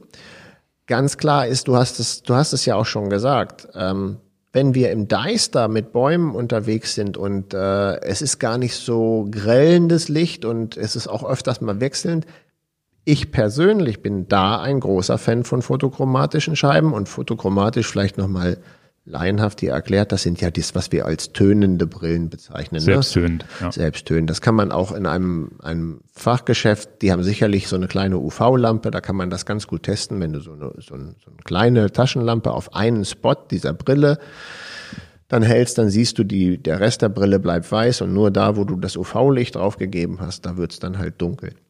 Das finde ich tatsächlich beim Graveln sehr gut. Habe ich oft, oft auf. Im, im Wald finde ich das ganz angenehm. Ja. Und wo ich das auch sagen würde, wenn wir jetzt zum Beispiel, und deswegen nehme ich auch eine fotochromatische Brille mit nach La Palma, wenn wir jetzt eine Fahrt haben, wo ganz klar ist, wir werden nicht um 7 Uhr äh, zurück sein von unserer Tagestour oder wirklich, wo schon klar ist, das schaffen wir gar nicht, wenn wir jetzt äh, lange Touren machen, ähm, dann müsste ich meine Sonnenbrille abends wirklich abnehmen, ist ja klar. Die kommt dann in die Tasche. Das, das kann ich natürlich machen. Wenn ich aber sage, ach nee, dann setze ich morgens gleich eine fotochromatische Brille auf, dann habe ich zwei Fliegen mit einer Klappe geschlagen. Bin ich da der Kunde, der sagt, ich möchte nur eine Brille haben, dann vielleicht ist die fotochromatische Brille die bessere. Hm, Warum nicht sowieso die fotochromatische? Ja, die hat natürlich auch den Nachteil, dass sie äh, etwas preisintensiver ist. In der Regel liegen die deutlich höher vom Preis. Ein bisschen Das teurer und sie reagieren auch nicht hundertprozentig richtig schnell. Ne? Das Genau, heißt, sie bei reagieren- der Einfahrt in den Tunnel kann schon sein, dass es ein bisschen dunkel bleibt, bis sie dann hell wird. Genau, ganz wichtige Sache. In der Regel ist das so, dass die relativ schnell dunkel werden, aber nicht so schnell wieder hell werden. Das dauert dann ein kleines bisschen länger. Die Erfahrung habe ich zumindest gemacht. Und äh, geht jetzt allein um den Schutz. Ich habe also auch eine äh, Brille einfach nur mit einem ganz normalen ähm, weißen Glas. Ja. Und äh, will die Sachen nicht noch mehr ausschmücken, aber mein, mein Teil noch polarisiert, hast du eben gesagt. Was ist das denn? Das nimmt natürlich diese ganzen Lichtreflexe und Spiegelungen weg und ähm, gerne Leute beim Rudersport oder beim, beim Segeln oder gerade gerade wo Wasser ins Spiel kommt, da könnte eine polarisierte Brille halt wirklich auch nochmal für deutlich äh, äh, bessere Sicht sorgen und vor allen Dingen, dass die Augen nicht so angestrengt sind. Das äh, könnte man noch reinnehmen und das gilt auch, wenn du Fahrrad fährst, auch gerade wenn die Straße da vielleicht so ein bisschen rumschimmert, das Polarisieren gut. Polarisierend hat aber auch einen riesen Pferdefuß. Kommst du drauf? Ja, ja, Autoradio-Display und sowas sieht man dann nicht mehr. Ne? Ähm, Wobei ich glaube, so ein Garmin und Wahoo, die können das. Ne? Die kriegt man trotzdem, kann man trotzdem angucken. Ne? Ist ganz witzig, wenn ihr polarisierte Brillen äh, aufsetzt. Manchmal, je nachdem welches Automodell ihr fahrt, wenn ihr eine polarisierte Brille im Auto habt ähm, und guckt dann praktisch auf den Autotacho oder diesen Bordcomputer, manchmal in der Mittelkonsole oder irgendwas, dann könnt ihr den auf einmal nicht mehr sehen. Ja, weil die Spiegelung, die dann vielleicht auf eurem Bordtacho und Bordcomputer sind, die werden ja auch eliminiert, dann siehst du gar nichts mehr. Ja, ja. Und das kann man beim Tacho auch haben. Ich, ich, bei Garmin und Roam habe ich das Problem nicht. Nee, aber es gibt, wo hatte ich denn neulich auch mal drauf geguckt? Wo Aufs Handy wahrscheinlich. Nee, es war ein anderer Tacho. Ich habe es aber vergessen. Aber das kann man dann auch noch mal als. Sonst finde ich polarisierte Gläser sensationell gut. Aber das nur noch mal drüber nachdenken. Immer auch testen, ob das in eurem Auto und in dem Betrachten des Tachos auch einen, einen, äh, einen Effekt hat. Beim Auto siehst du das übrigens ganz oft, wenn du aus dem Auto rausguckst und dann in ein anderes Auto wieder reingucken willst, dann siehst du manchmal diese Gitter in den Scheiben. Das ist dann, weil du eine polarisierte Brille auf hast. Naja, das hatte ich noch nie gehabt. Das, Aber dann weißt du, du hast eine polarisierte Okay. Brille, nimmst die Brille ab, sieht das wieder ganz normal aus. Ja, ja. Nee, ganz interessant. Ich muss auch sagen, gerade fürs Graveln, Wald und so ein bisschen Mischkram, bisher hatte ich noch nie das Gefühl, dass die fotochromatische irgendwie zu hell, zu dunkel oder ähnliches war. Die trägst du am meisten, die fotochromatische. Ja, Ja. Ähm, Bügel würde ich ganz gerne noch. Hast du extra Ja, runtergeregelt? ja, ich habe mich runtergeregelt hier beim Husten, genau. Ähm, Bügel fände ich jetzt nochmal noch ein äh, Kaufgrund. Ähm, ich bin ein großer Fan, dass die Bügel nur gerade an die Ohren gehen und nicht hinten rumgebogen sind. Weiß aber, dass manche Leute das nicht mögen und die lieber diesen, diesen Bügel so rund am Ohr geformt haben. Das kann, glaube ich, Rudi Project ziemlich gut, dass man diese Bügel wirklich schön biegen kann. Also meine, meine Rudi Project. Ganz offiziell? Ja, Okay. Ganz offiziell, genau, kannst du biegen. Und wenn man, ich glaube, wir beide haben etwas schiefe Nasen, du und ich. Manchmal- Meine ist gerade. Deine ist natürlich Kerzengrade. Da kann man auch noch mal dran gucken. Das ist auch noch ein Unterschied, den ich festgestellt habe.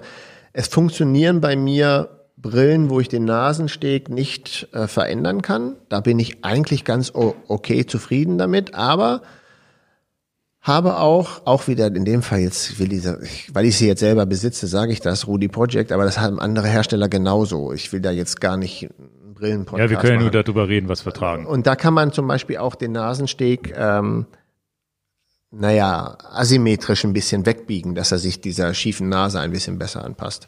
Das ist noch eine Erfahrung, die ich sagen würde. Das kommt vom Boxen, ne?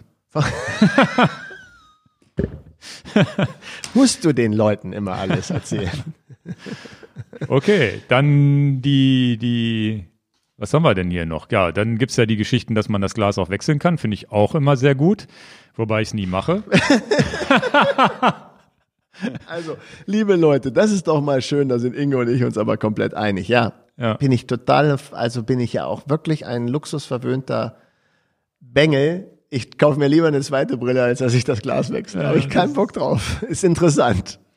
Weiß ich nicht, das, das habe ich, habe ich wirklich, wirklich sehr selten gemacht. Ne? Also da mal ausprobiert am Anfang, wenn es noch neu ist, oder, oder wirklich, wenn ich eine dunkle Brille hatte und gesagt habe, okay, jetzt fahre ich mal nachts, nehme ich das, das andere Glas rein. Aber ansonsten, dafür ist aber auch fotochromatisch für mich zu perfekt. Also es ist so, es ist, eigentlich setze ich die fast immer auf, es sei denn, ich weiß, ich fahre jetzt bei schlechtem Wetter und setze vielleicht mal eine an, die sowieso durchsichtig ist. Aber normalerweise setze ich die, die immer auf. Und auch im Wald tatsächlich ist die gut genug. Wobei, weil bei fotochromatisch muss man eins wissen, die hat ja immer eine ganz mini Grundtönung drin. Die ist ja nie so wie Fensterglas.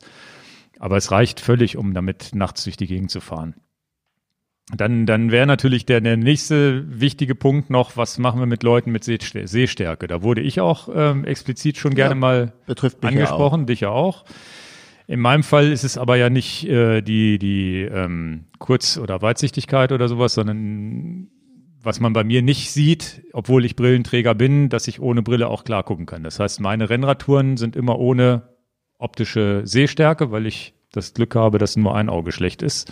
Und wenn ich die Brille abnehme, übernimmt das Gehirn, macht dann irgendwie ein scharfes Bild aus beiden Augen.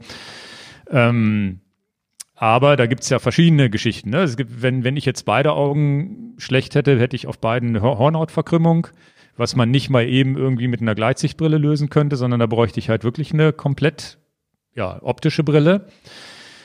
Habe ich sogar schon mal mir früher mal machen lassen und das ist, damals war es so, das war so irgendeine Adidas-Brille, wo man dann so einen kleinen optischen Clip innen drin reingeklippt hat mit optischen Gläsern, um trotzdem noch eine, ja, eine gebogene Brille in den Augen zu haben.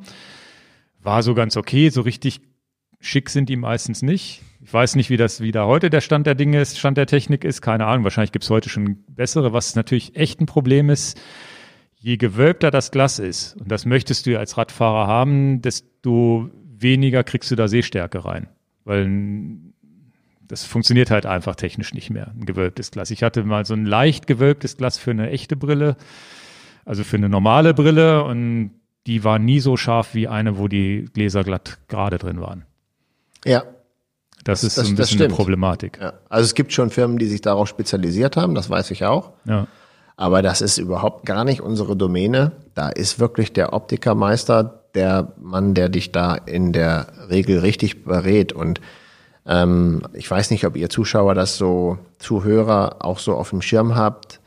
Eine normale Sportbrille, die kann der normale Fahrradladen, der Sportcheckladen, der welches Geschäft, der mit Sport was zu tun hat, Autoladen, verkaufen. Aber wenn das um Sehstärke geht oder so, dann ist da die Grenze, wo ihr zum Optiker geht. Und da ist auch der Optiker der richtige Ansprechpartner, euch da zu beraten. Der kann euch vielleicht, wie du das gesagt hast, die Adidas-Brille oder die Rudi Bojek-Brille verkaufen und dahinter einen Clip machen. Oder er verkauft euch eine andere Sportbrille, wo das Glas dann so angefertigt wird, wie du das schon gesagt hast, mit der Wölbung, was er vielleicht noch vertreten kann. Da ist auch unsere Schallmauer erreicht, wo wir nicht den Leuten was beraten dürfen, was wir gar nicht gelernt haben. Ne? Also das, die Erfahrung habe ich ja auch gemacht. Bei dir wäre ja letztendlich, du, du bist ja kein Brillenträger in dem Sinn im Alltag. Das heißt, du fährst ohne Brille Rad, genauso wie ich. Hast aber schon so ein Problem, dass das alles, was näher rankommt, ein bisschen unscharf wird. Also diese Altersweitsichtigkeit oder wie Ja, man das genau, nennt. also Tacho zu klein sehe ich nichts. Okay. Und wenn, wenn der große Tacho auch irgendwann zu klein ist, dann muss man dann Gleitsicht. Ich, ich meine, es gibt so einige Hersteller, die sowas schon mal hergestellt haben, auch im Sportbereich, oder? Ja, aber äh, auch mal ein, ein, ein Tipp, den der Holger aus, aus Amerika uns mal geschickt hat. Der hat ja auch einen eigenen YouTube-Kanal, vielleicht geht er da nochmal drauf ein. Der hat mir solche, so einen Link geschickt, wo man, ich glaube, das kann man sogar bei Amazon war das, so, so kleine Klebestreifchen, die man unten in die Brille reinkleben kann für letztendlich, damit du was lesen kannst. Ne? Okay. Das finde ich, das finde ich, ist eine sehr Stimmt, hat er geschickt. eine sehr mich. kostengünstige Variante aus deiner normalen Sportbrille einfach unten in den Rand so die, die zwei Dioptrien fürs Lesen reinzukleben. Ja, die gibt's irgendwie beim großen Händler mit A. Ja, das habe ich eben gerade schon gespoilert. Aber, Ähm. die, aber tatsächlich mit, mit habe ich tatsächlich mir damals mal angeguckt und habe mir mal die ganzen Bewertungen auch durchgelesen und sowas. Also mit unterschiedlichen Bewertungen. Eine Klar. sagen, hurra, funktioniert. Der nächste schreibt, was ist denn das für ein Schrott? Ist ja unscharf und Ist sicherlich nicht die Qualität von es geschliffenen ist kein Gläsern. op- optisches Glas. Ich glaube, da muss man einfach dann sagen, okay, Hauptsache ich kann es lesen. Ich muss ja nicht die perfekte Lesequalität haben. Ich lese ja kein Buch damit. Vielleicht noch am Rande mein Werdegang. Ich äh, war Brillenträger. Ich glaube, ich hatte minus 2,75 Dioptrien und ähm, bin dann sportmäßig immer mit Kontaktlinsen unterwegs gewesen. Mir ging es also auch genau, wie du es geschrieben hast, so ein so ein Clip hinter der Brille fand ich immer ein bisschen blöd. Hat mir auch nicht so gut gefallen. Die Optik wäre mir egal gewesen, da hätte ich, da wäre ich drüber, da, da wäre ich drüber gewesen. Ähm, aber zwei Scheiben hintereinander fand ich irgendwie ganz, ganz blöd. Habe ich äh, immer Kontaktlinsen getragen. Also beim Radfahren war das nicht ganz immer, ähm, das, da war das meistens okay, würde ich sagen. Ich habe tatsächlich immer ein bisschen Pech mit dem Schwimmen gehabt beim Triathlon, dass du natürlich beim, das muss alles Ja. funktionieren und ich erinnere mich an einen, einen Ironman, wo mir die äh, Kontaktlinse rausgeflogen ist beim Schwimmen und dann hatte ich richtig Probleme gekriegt mit einer Kontaktlinse, die noch drin war und eine, die draußen war auf der Radstrecke. Das war alles blöd. Habe ich mal in einem anderen Podcast erzählt, ich weiß nicht mehr in welchem, aber ich habe dann irgendwann mal diesen Schritt gewagt, dass ich mir die Augen lasern lassen habe. Ja, ja. Was vor Alterssichtigkeit hier mit, dass ich nichts mehr lese, also dass das Buch nicht weit genug weghalten kannst, ne? Das hält das nicht auf. Das Nee, kann nee, man das auch nicht stimmt. lasern. Ja, ja. Und Das das merkst du ja auch ein bisschen. er nickt schon so. Wir drucken das hier immer alles in so ganz großen Buchstaben aus für ihn. ich habe noch schön lachen. Ich glaube, ich habe noch ein, zwei Jahre und dann ist es bei mir auch vorbei. Das ist ja auch was, das geht ja relativ schnell. Ja, ja, ich weiß. Habe ich schon von Freunden gehört. Das ist ein halbes Jahr, auf einmal kannst du nichts Ah, mehr ein lesen. halbes Jahr vielleicht nicht, aber in zwei Jahren ist das dann mal Ja, ganz ja. schnell. Ist ja so ein schleichender Prozess. Kann auch keiner gebrauchen. Wer das erfunden hat, Mann, Mann, Mann, das sind können das, das weil wer weiß, was die Optiker uns hier in irgendwie verabreichen, ne? Könnte man so Verschwörungstheorien aufmachen, ne? Ach, bitte nicht, bitte nicht, bitte nicht, bitte nicht. Aber Sportbrillen haben wir, glaube ich, jetzt ein bisschen über unsere Erfahrungen äh, einfach erzählt und ich glaube, das macht es auch am glaubwürdigsten, welche Brillen wir benutzen und ja, Ja. Wir sind da nicht der Optikermeister, was die Leute Der Witz ist, dass sie, Entschuldigung, ich Ja, nee, wegen der, wegen der Sehstärke. Das ist mir doch ein sehr großes Anliegen. Da gibt es wirklich die Leute, die das Fachwissen dafür haben, die euch da beraten müssen. Und ich würde auf gar keinen Fall jetzt nur, weil ich in diesem Podcast gesagt habe, was ich mit meinen Augen gemacht habe, bin ich auch nicht hier angetreten, die Botschaft rauszugeben, Mensch, lasst euch doch einfach die Augen lasern, dann ist es gar kein Problem mehr. Auch das bin ich nicht. Ja. Ähm, das möchte ich hier klipp und klar sagen. Ja, das ist, ähm, ist, ist was, was, was wollte ich jetzt noch sagen zu den, irgendwas wollte ich noch sagen. Ja, jetzt habe ich dich einmal wieder unterbrochen, haben wir uns gegenseitig einmal unterbrochen, jetzt bist du raus. Ja, ja. Nee, also da, wie gesagt, das sind, was, was ganz gut ist, die Brillen, die ich gekauft habe, auch so acht Jahre, neun Jahre, die kommen immer mal wieder zum Einsatz. Also das ist so, da ist es auch wirklich so, ich habe hochwertige Brillen meistens immer gekauft. Viel Oakley 100% liegt da rum und solche Sachen. Die holt man auch immer mal wieder raus. Also ja. wenn man die passende Brille hat, ist das auch nicht so ein Eintagsfliege, wo man, zumindest bin ich so nicht drauf, dass ich jetzt jeden, jedes Jahr mit der Mode gehen muss und ich muss immer die, die, die neueste Mode haben. Ne? Da muss ich eine Sache noch sagen, die zumindest ganz, vielleicht schmunzelt der eine oder andere auf, fällt mir gerade so ein. Normalerweise halten meine Brillen auch wirklich lange, aber ich kriege es mit einer Funktion auch hin, die Brille komplett zu ruinieren und zu zerkratzen, kommst du im Leben nicht drauf. Aber es liegt einfach daran, dass ich wirklich blöd bin und okay. nicht drüber nachdenke. Mein Keller ist nicht so super hoch in manchen Bereichen. Da sinkt die Kellerdecke so dramatisch ab.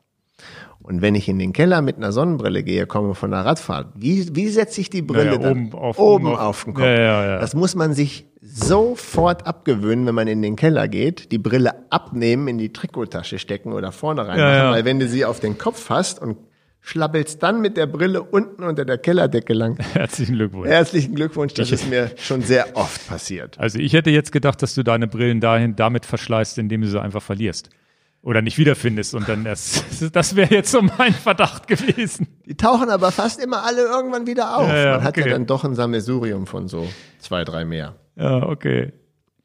Na ja. gut. Das war unser Thema Brille. Ja, mehr lässt sich auch nicht zu sagen. Muss gut aussehen, muss passen muss gut durchgucken können. Mehr braucht man eigentlich gar nicht zu wissen. Muss bitte von der Belüftung noch passen und fertig. Belüftung ist tatsächlich auch nochmal eine Sache, das kann man natürlich in einem Laden relativ schwer testen. Ne? Ja, ja. ja aber da gibt's auch wirklich Unterschiede. Es gibt Brillen, die beschlagen einfach deutlich weniger. Ja. Das, das ist, ist, auch ein, ein, genau, und da kommt es eben drauf an, wie du sagst. Ich kann es gar nicht, du hast ja recht. Belüftung, Luftzug. Ja. Ist gerade die, also ohne dass man die Augen anfangen zu drehen, ist gerade bei der im, im, das ist bei der, die ich trage. Ich glaube, das ist eine Flight Jacket, die, die, die ich trage, dieses große Ding. Müsst ihr euch in den YouTube-Videos, kommt die immer mal wieder drin vor. Die ist eine ganz andere Liga von der Belüftung als, als, äh, als eine andere Oakley, die ich habe. Also zu Oakley kann ich noch eine, eine kleine Anekdote zumindest mal erzählen. Die kann ich jetzt hier nochmal rauslassen. Und ähm, wir brauchen das ja hier in dem Podcast. Wir verkaufen es nicht, von daher können wir da frei über die Leber, hätte ich gesagt, frei drüber reden das ist ja schon echt ein Kultstatus, diese Firma Oakley, ne? Wer da so Fan ist und auch viele, viele Athleten natürlich. Und ich kann mich an eine, ach, rede ich mal richtig aus dem Nähkästchen. Der Matthias und ich waren bei Bjarne Ries in Kopenhagen, als das noch das Team CSC war. Und dann hatten wir mit dem Teammanager vom Team CSC geredet, der jetzt übrigens auch Teammanager bei war vorher bei Sky und jetzt bei Ineos ist, ist immer noch Teammanager da. Und da hatten wir das Gespräch auch über ähm, da hatte gerade äh, CSC gewechselt von Cervelo-Rädern zu Specialized-Rädern und dann waren wir da und haben ein paar Teamfahrräder abgekauft und solche Aktionen. Und ganz witzig war die Diskussion, ja, wie macht man denn so Sponsorenverträge? Und dann haben Matthias und ich da gerne mal so ein bisschen gehört, so ein bisschen halt auch mal in der Profi-Welt mal so lauschen und so. Und er hat gesagt, ja, ist überhaupt kein Problem. Dann wechselst du halt von Cervelo zu Specialized und du wechselst die Pedale von Shimano zu Speedplay und du wechselst die Laufräder von Shimano zu Zip oder hin und her und so und da, aber diese Verträge mit Oakley, du kannst mit den Fahrern machen, was du willst. Hauptsache, die Verträge mit Oakley werden nicht gekündigt. ne? Wo ich auch so sage. Weil die Fahrer die unbedingt weil die, die Fahrräder Brillen die Brillen unbedingt haben wollten. Da war ich auch so, naja. Trage ich aber doch eine andere, ne? Dann trage ich doch eine andere. Also eine, ich glaube, das kannst du heute die Zeiten haben sich, glaube ich, deutlich geändert. Ja, die anderen sind jetzt die ja auch anderen cool. sind ja nicht Lichtjahre davon entfernt, aber ich glaube, er hatte das sogar von Cancellara gesprochen oder so. Du kannst mit ihm machen, was du willst. Du kannst ihm einen anderen Sattel verpassen, eine andere Schaltung verpassen. Du kannst machen, was du willst. Aber wehe, du hast einen anderen Vertrag für eine Sonnenbrille. Dann gibt's aber was? Ärger. Und da war ich auch das erste Mal krass, wie die so dieses, diese, äh, selbst die Profis dann diesen Kultstatus abfeiern. Ja, marketingmäßig ist ja 100% ganz weit vorne mit Peter Sagan, der Ja, ja, ja. momentan da die, glaube ich, die, die Marke relativ weit nach vorne bringt. Ansonsten, was Die sind was auch gibt's? relativ, ich glaube 100% ist auch sehr stark im Motorsport, im Motor, Motorrad. Ja, und Cross Ski machen sowas. die, glaube ich, auch und sowas. Also ich, das sind auch so die, die, was hat man denn so im Kopf an Marken? Oakley, Rudy Project sind so die am ehesten mir einfallen würden. 100%, Genau, ist jetzt in den 100%. letzten Jahren irgendwie erst gekommen, habe ich das Gefühl. Ich weiß gar nicht, ob es die früher auch schon gab, Ja. als Rad, Radbrille. Uwex als Deutscher würde ich jetzt, ich glaube, ist noch deutsch. Ja, ja. Ist, glaube ich, auch noch ganz gut dabei, denke ich. Bei Uwex gibt's so einen 10 Euro Geheimtipp. Habe ich mal gehört. Dieses einfach die, die, die einfach, so eine relativ einfache, ähm, wenn man kein Geld hat, einfach so eine einfache Schutzbrille kaufen von Uwex. Ein Zehner. Wie jetzt? Einfach so eine, so eine Baumarkt-Schutzbrille kaufen. Ja, ein bisschen besser als Baum, weiß ich nicht. Aber das war früher, war das der Geheimtipp in irgendwelchen Radforen. Das ist ja schon zehn Jahre her. Aber da hat man diese Uwex-Geschichte für 10 Euro ist, ist schlagsicher, weil es halt eine Schutzbrille ist. Ah ja. Muss man aber auch, da ist ganz klar, ich habe sofort als Brillenträger sofort gemerkt, dass die optische Qualität nicht so ist wie bei einer Naja, anderen was ne? erwartest du denn von deiner Schutzbrille? Aber für einen Zehner, wenn ihr kein Geld habt oder tatsächlich sagt, ich nehme, ich brauche irgendwie eine Ersatzbrille, was auch immer, ne, Kann ich dann kann man es kaufen. das Argument mit bruchsicher zählt. Weil wenn da jetzt so ja. eine Trennscheibe reinfliegt, die muss auch bruchsicher sein. Ne? Jetzt kriegen wir ganz viel Post von der lieben Firma Uwex. Gerne. Ja, ja. Adidas ist, glaube ich, auch ganz weit vorne mit Brillen.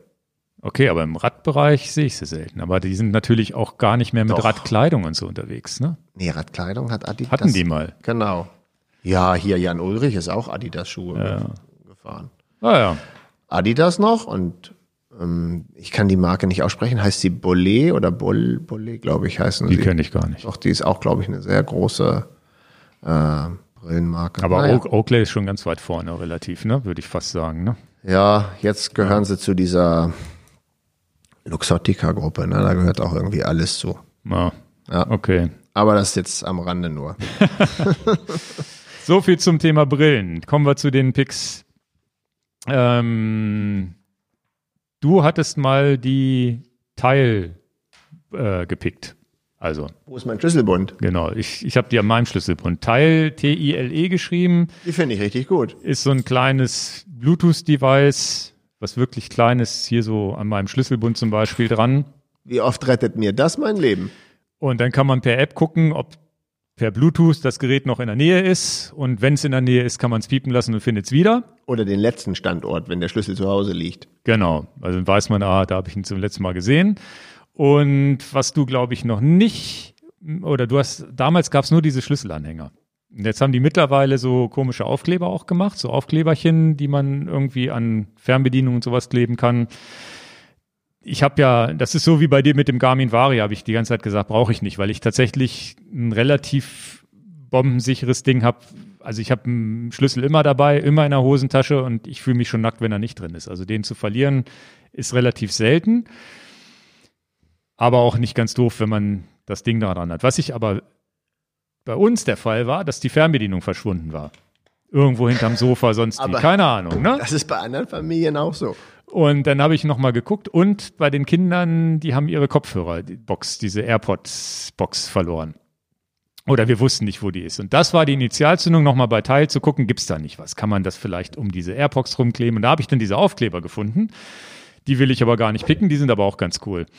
Ähm, was aber auch, was ich richtig cool finde, was ich vielleicht auch hoffentlich gar nicht brauchen werde, ist so ein kleines Ding im Scheckkartenformat. Damit du weißt, wo das Portemonnaie ist. Das heißt, äh, Portemonnaie verlieren oder zu Hause vergessen oder was auch immer oder im, du, du, du, du bist im Zug und lässt es liegen, keine Ahnung, und verlässt den Zug und das Handy oder, oder gehst irgendwo hin und das Handy verliert das Bluetooth-Signal und schickt dir eine Nachricht, oh, kann sein, dass du deine Brieftasche äh, nicht mehr mitgenommen hast oder du gehst aus dem Haus raus und so weiter. Und ich, auch bei der Brieftasche habe ich nicht so eine Angst, die zu verlieren. Aber wenn sie verloren geht, ist mal richtig die Kacke am Dampfen. Und, Hallo. und deswegen fand ich Oh, dieses, diese Sprache, ähm, fand ich das äh, eigentlich ganz cool, dass es das jetzt im Scheckkartenformat gibt. Ist auch mit so einem kleinen Knopf, der dann hier so Geräusche macht. wenn man sucht. Ne? Und ähm, Aber Weiß ist ich nicht, Da, ist, das da, ist da eine wechselbare Batterie drin? nee, das Ding hält drei Jahre und dann kann man über den Premium-Support irgendwie die Batterie wechseln lassen oder sowas, wenn man da so einen Account klickt. Da jetzt bei dem Ding Ja, ja. oder kriegst du eine neue einfach? Das weiß ich nicht. Wahrscheinlich tauschen sie das Ding aus. Wie sie das jetzt genau machen, weiß ich nicht. Aber drei Jahre soll es halten. Okay. Immerhin. Aber es ist so, wo ich, wo ich dann gedacht habe, das ist eigentlich ähm, so eine Nummer. Also es kann ja auch wirklich sein, das wird dir verloren oder geklaut oder was auch immer und du merkst es noch schnell, dann kannst du zumindest mit deinem Handy gucken, ob das irgendwo dieses Bluetooth-Signal noch ortest und da wieder näher rankommst. Ist so die, die Idee dahinter. Wahrscheinlich funktioniert es genau dann nicht, aber ich hoffe es mal. Also für den Schlüsselbund, das war ja mal mein Pick. Ja. Ähm, und der Holger, der ja auch den Podcast hört, den habe ich auch von Holger, den Tipp. Der Holger, der haut auch immer Tipps hier raus. ich kenne die schon ganz lange und habe das aber nie so ernst genommen. Und jetzt, die, die, die Grundidee war natürlich auch für, die, für, für den Sch- Schlüsselbund der Kinder. Ne, wenn die jetzt mit dem Schlüssel losmarschieren. Und wenn die jetzt irgendwo auf dem Weg den Schlüssel verlieren, kann man zumindest den Weg abfahren und übers Bluetooth-Signal gucken, aha, ähm, jetzt sind wir an dem Schlüssel vorbeigefahren und hat immer noch eine Chance, den irgendwo im Gras oder irgendwas zu finden. Ja, ja. Das ist jetzt Was auch du nicht, sonst nicht hättest. Das haut einen jetzt preismäßig auch nicht komplett aus den Wolken. Also das ist ein äh, sehr guter, guter Und Pick. Ich bin Grunde- total neidisch, dass du meinen Pick jetzt als Repick hast mit der Erweiterung. Also Naja, ich glaube, damals gab's das mit dieser Checkkarte noch nicht und das Nee, nee. habe ich gedacht, jetzt bringe ich dir mal was mit, vielleicht um dein System dann noch ein bisschen zu erweitern. und das so kurz vorm Urlaub, Mensch. Wo kriege ich das denn jetzt über Nacht noch her? Ja, musst du mal gucken. Du hast doch bestimmt noch zwei mehr gekauft. Ja, einen für meine Frau noch. Die kann, die kann aber auch noch eine Woche warten. Das ist zur Not. Das könnten wir Nein, auch nein, nein, das ist gar nicht so. Ja, sie- die hatte tatsächlich auch Frauen- und Handtaschen. In welchem, welcher Handtasche liegt jetzt das Portemonnaie und so? Da passt das. Also nicht. Ingo, du redest dich um Kopf und Kragen. Wenn deine Frau den Podcast hört. Wo ich jetzt dieses äh, kleine Ding hier in der Hand habe, eigentlich müsste ich das auch mal picken hier, meine, meine Brief, mein Briefcase. Die ist, Aber das mache ich nächstes Mal. Hab ich, hebe ich mir auf. Ich sag euch nicht, was das ist. Ich sag euch nicht, dass das iClip ist. ja, ja. Mein Pick ist ganz, ganz äh, unspektakulär. Ich mach's kurz. Ich, du hast es ja auch schon gesagt. Nee, hattest du jetzt nicht gesagt, aber ich weiß, dass natürlich hier viele Leute sind, die total genervt sind von den Segelsachen. Deswegen halte ich das kurz. Ähm, Vendée Globe um die Welt segeln ist zu Ende. Es ist immer noch die Qualifikation für America's Cup, fürs Finale, die läuft. Heißt Prada Cup. Da ist jetzt das aktuelle Finale England gegen Italien. Ich hoffe, der Podcast wird noch ausgestrahlt, bevor es nicht äh, entschieden ist. Es steht momentan 4 zu 0 für die Italiener gegen die Engländer. Und bei der erste der sieben ähm, Läufe gewinnt, ist im Finale. Und ähm, Okay. Dann also im endgültigen Finale oder im, Im Qualifikationsfinale? Nein, im endgültigen Finale. Also das, der eine Finalteilnehmer ist halt äh, Team New Zealand, ist ganz klar. Und äh, jetzt wird noch zwischen Amerika ist raus, es wird zwischen England und Italien ausgemacht. Momentan steht es 4-0 für Italien. Wer hätte das gedacht? Und weil ja auch Team Ineos taucht ja auch irgendwie im, im Radsport der Name nochmal auf. Momentan sind die Engländer four down und je nachdem, ja, ich finde das relativ spannend, muss ich ganz ehrlich sagen. Und früher habe ich Formel 1 geguckt und sowas und das ist Formel 1 auf Wasser. Ich finde das so faszinierend. Kann ich wirklich. du guckst dann wirklich dir so ein Rennen an. Genau. Was ist denn das für ein Format? Was für eine Strecke? Naja, das ist so eine, na, musst dir vorstellen, wie so ein Rechteck. Ne? Und dann Ja. gibt es unten und oben Bojen und da muss halt hin und her. Und wie oft? Also So meistens sechs Legs, also sechs, Sechs Runden. Mal, genau, sechs Mal hoch und Wie runter. lange dauert das denn ungefähr? Ja, meistens so um die halbe Stunde. Also so ganz schnelle Dinger. Krass. Genau. Okay. Es ist halt. Und dann eins am Tag oder wie macht man das? Nee, das waren jetzt zwei pro Tag. Okay. Und äh, wo wir das gerade hatten, ähm, am Samstag habe ich mir das einfach auf YouTube angeguckt. Dauert die, die, das wird auch bei YouTube dann halt gestreamt. Zwei Stunden bin ich ein bisschen Rolle gefahren. Ja, ja, gut. Und das war jetzt aber auch gut mit Be Cool, nicht? Und, und aber das passt natürlich wunderbar, weil da bin ich total abgelenkt. Da gucke ich dann nur auf einen großen Bildschirm, Ja, ja. dem Segelrennen und das Be Cool fährt dann an der. Ich muss ja trotzdem meine 200 Watt treten. Ja, ja. Und nicht zwei Stunden, das schaffe ich nicht. Aber ähm, Das ist ja das ist, Schöne am das ist, das ist mein Pick jedenfals. Ja. Wer da vielleicht mal vielleicht auch mal quer gucken will, es ist wirklich Hightech in Perfektion. Und dann natürlich, vielleicht kommt der Podcast zu spät, wir haben noch nicht den Veröffentlichungsdatum eigentlich besprochen. Äh, Und je nachdem, wenn die Engländer jetzt nichts mehr gewinnen, dann war es das zu Ende schon. Aber dann ist mein Pick halt, natürlich guckt ihr euch das Finale an. Ja, das gucken die dann auch. Wann sollen das? Ach, das weiß man noch nicht, wann das ist wahrscheinlich. 6. ne? Erste, zweite Woche März? Ach, so lange dann hin. Okay. Sind das, das in den anderen Gewässern oder immer im Nee, nee, es ist in Neuseeland. Okay. Also Neuseeland hat letztes Mal in Bermuda gegen Amerika gewonnen. Und dann ist immer das Land dran. immer das Land dran. Wenn das, wenn Deutschland mal gewinnt, ist es Dann in Ostsee. ist es in? Kiel. Ernsthaft würden die denn in Ostsee segeln oder wie? Keine Ahnung, wo sie sich das Revier. Also Das ist ja, da fragst du mich, aber die können, glaube ich, das Revier bestimmen. Okay. Ja. Ah, interessant. Das Steinhuder Meer wird's nicht werden.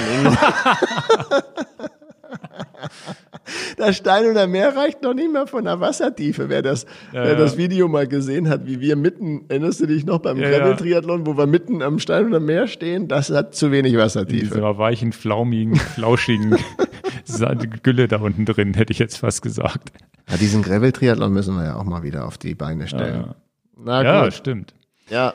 Gut, dann sind wir, werden wir jetzt wahrscheinlich, schätze ich mal, so drei Wochen Sendepause haben, bis wir wieder am Start sind. Oder wir nehmen einen Podcast im Urlaub auf, was ich bezweifle, aber Ja, weiß man nicht.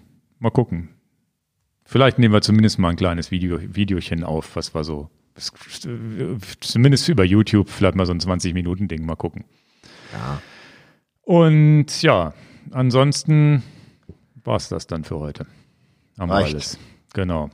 Viele Grüße, bleibt gesund. Bis bald. Wir melden uns demnächst mal wieder. Ciao.